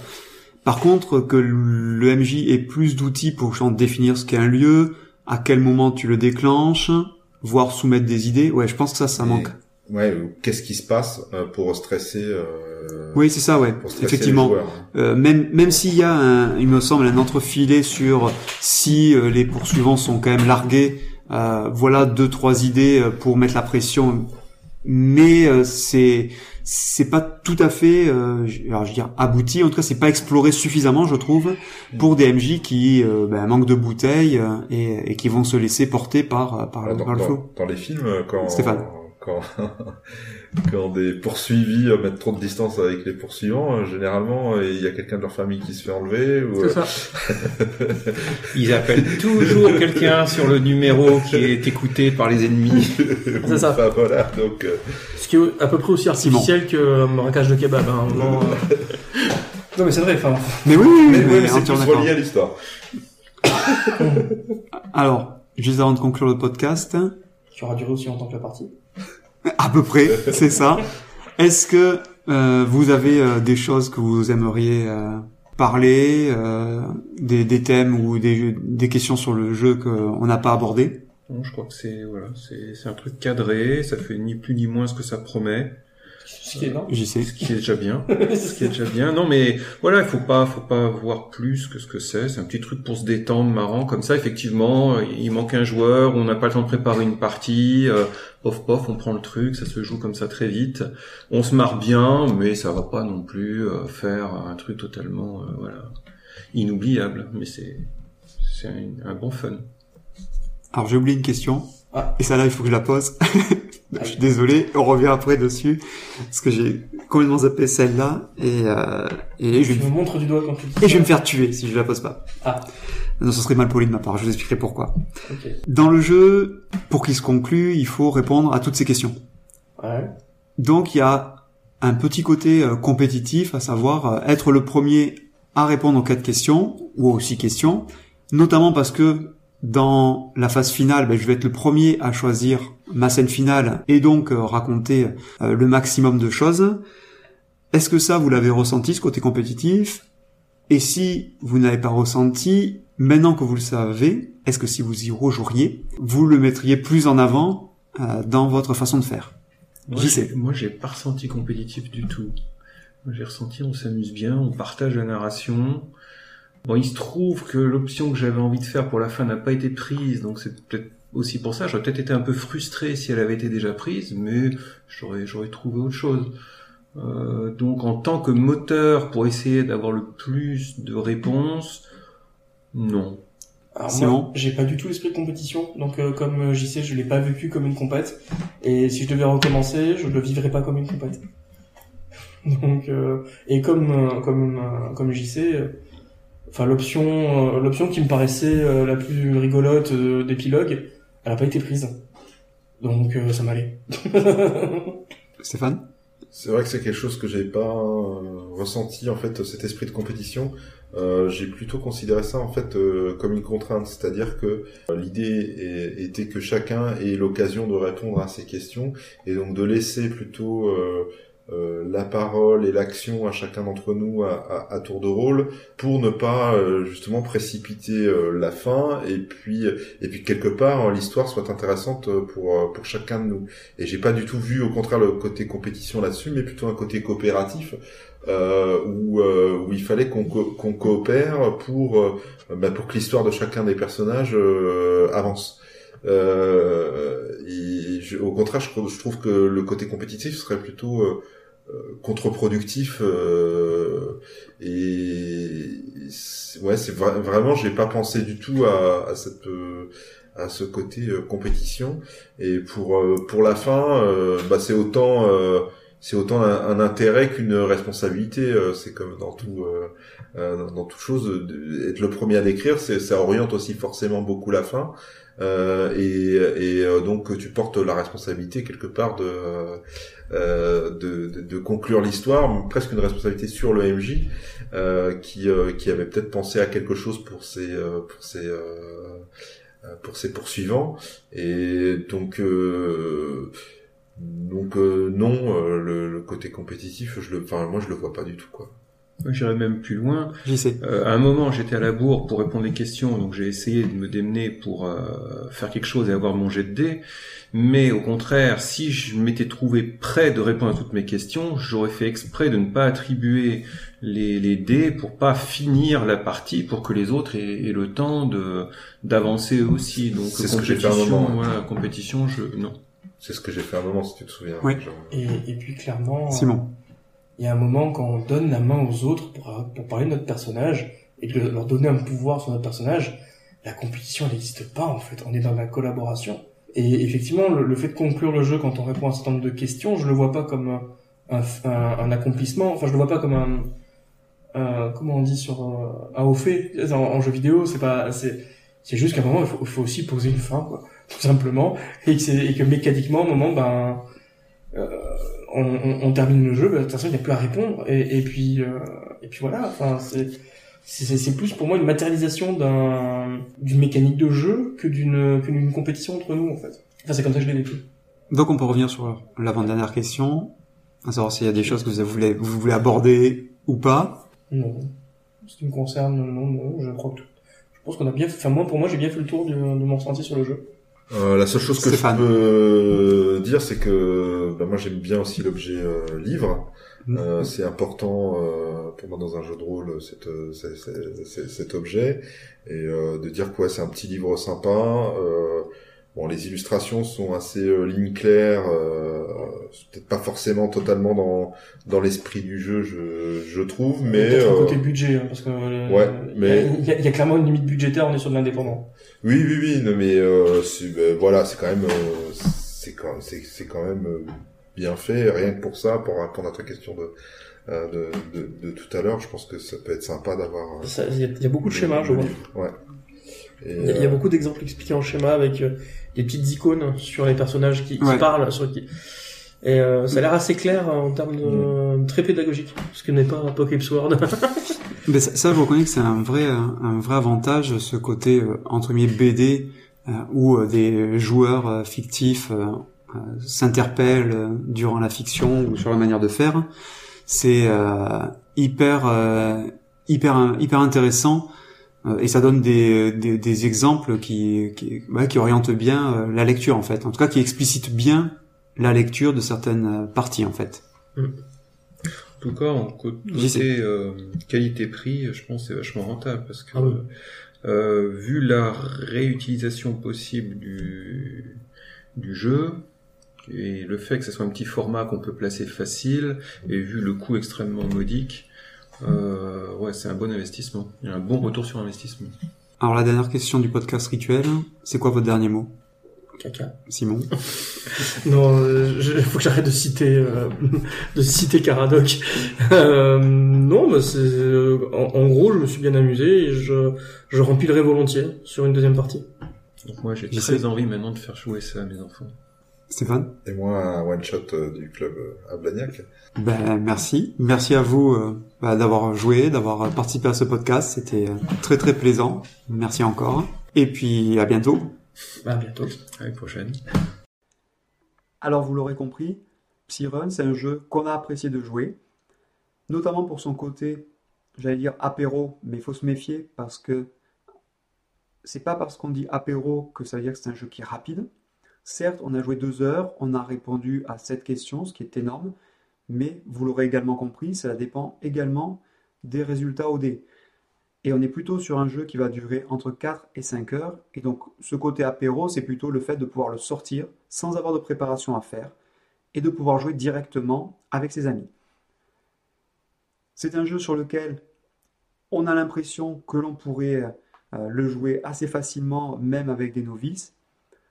Les thématiques qui peuvent être abordées pourraient notamment être euh, compliquées à mettre en place en convention si l'on ne met pas d'outils de prévention, puisque le fait de laisser l'autorité sur son personnage pourrait aboutir à des choses qui sont assez complexes.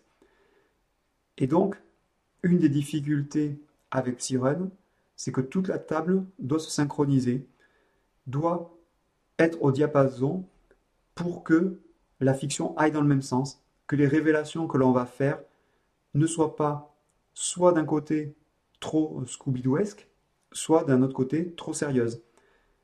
Et donc, je pense que c'est la vraie difficulté de ce jeu, que tout le monde joue au jeu dans le même sens, avec les mêmes envies, et ça, faut le fixer dès le départ, parce qu'on aura très vite tendance, du fait d'avoir l'autorité sur le personnage des autres, non pas de vouloir le ridiculiser, mais en tout cas de vouloir créer quelque chose de vraiment original, ou de vraiment renversant dans le sens étonnant, et surtout, ça peut avoir des conséquences avec des situations qui n'auront absolument rien à voir avec ce qui était prévu.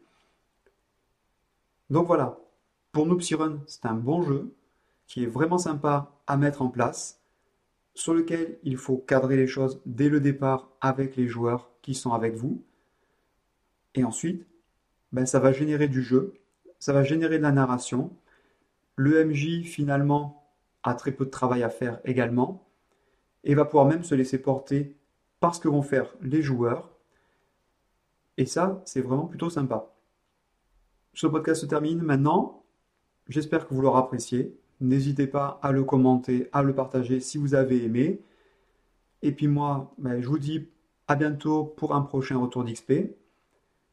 Et d'ici là, ben, je vous souhaite d'être heureux en JDRI. Bye bye tout le monde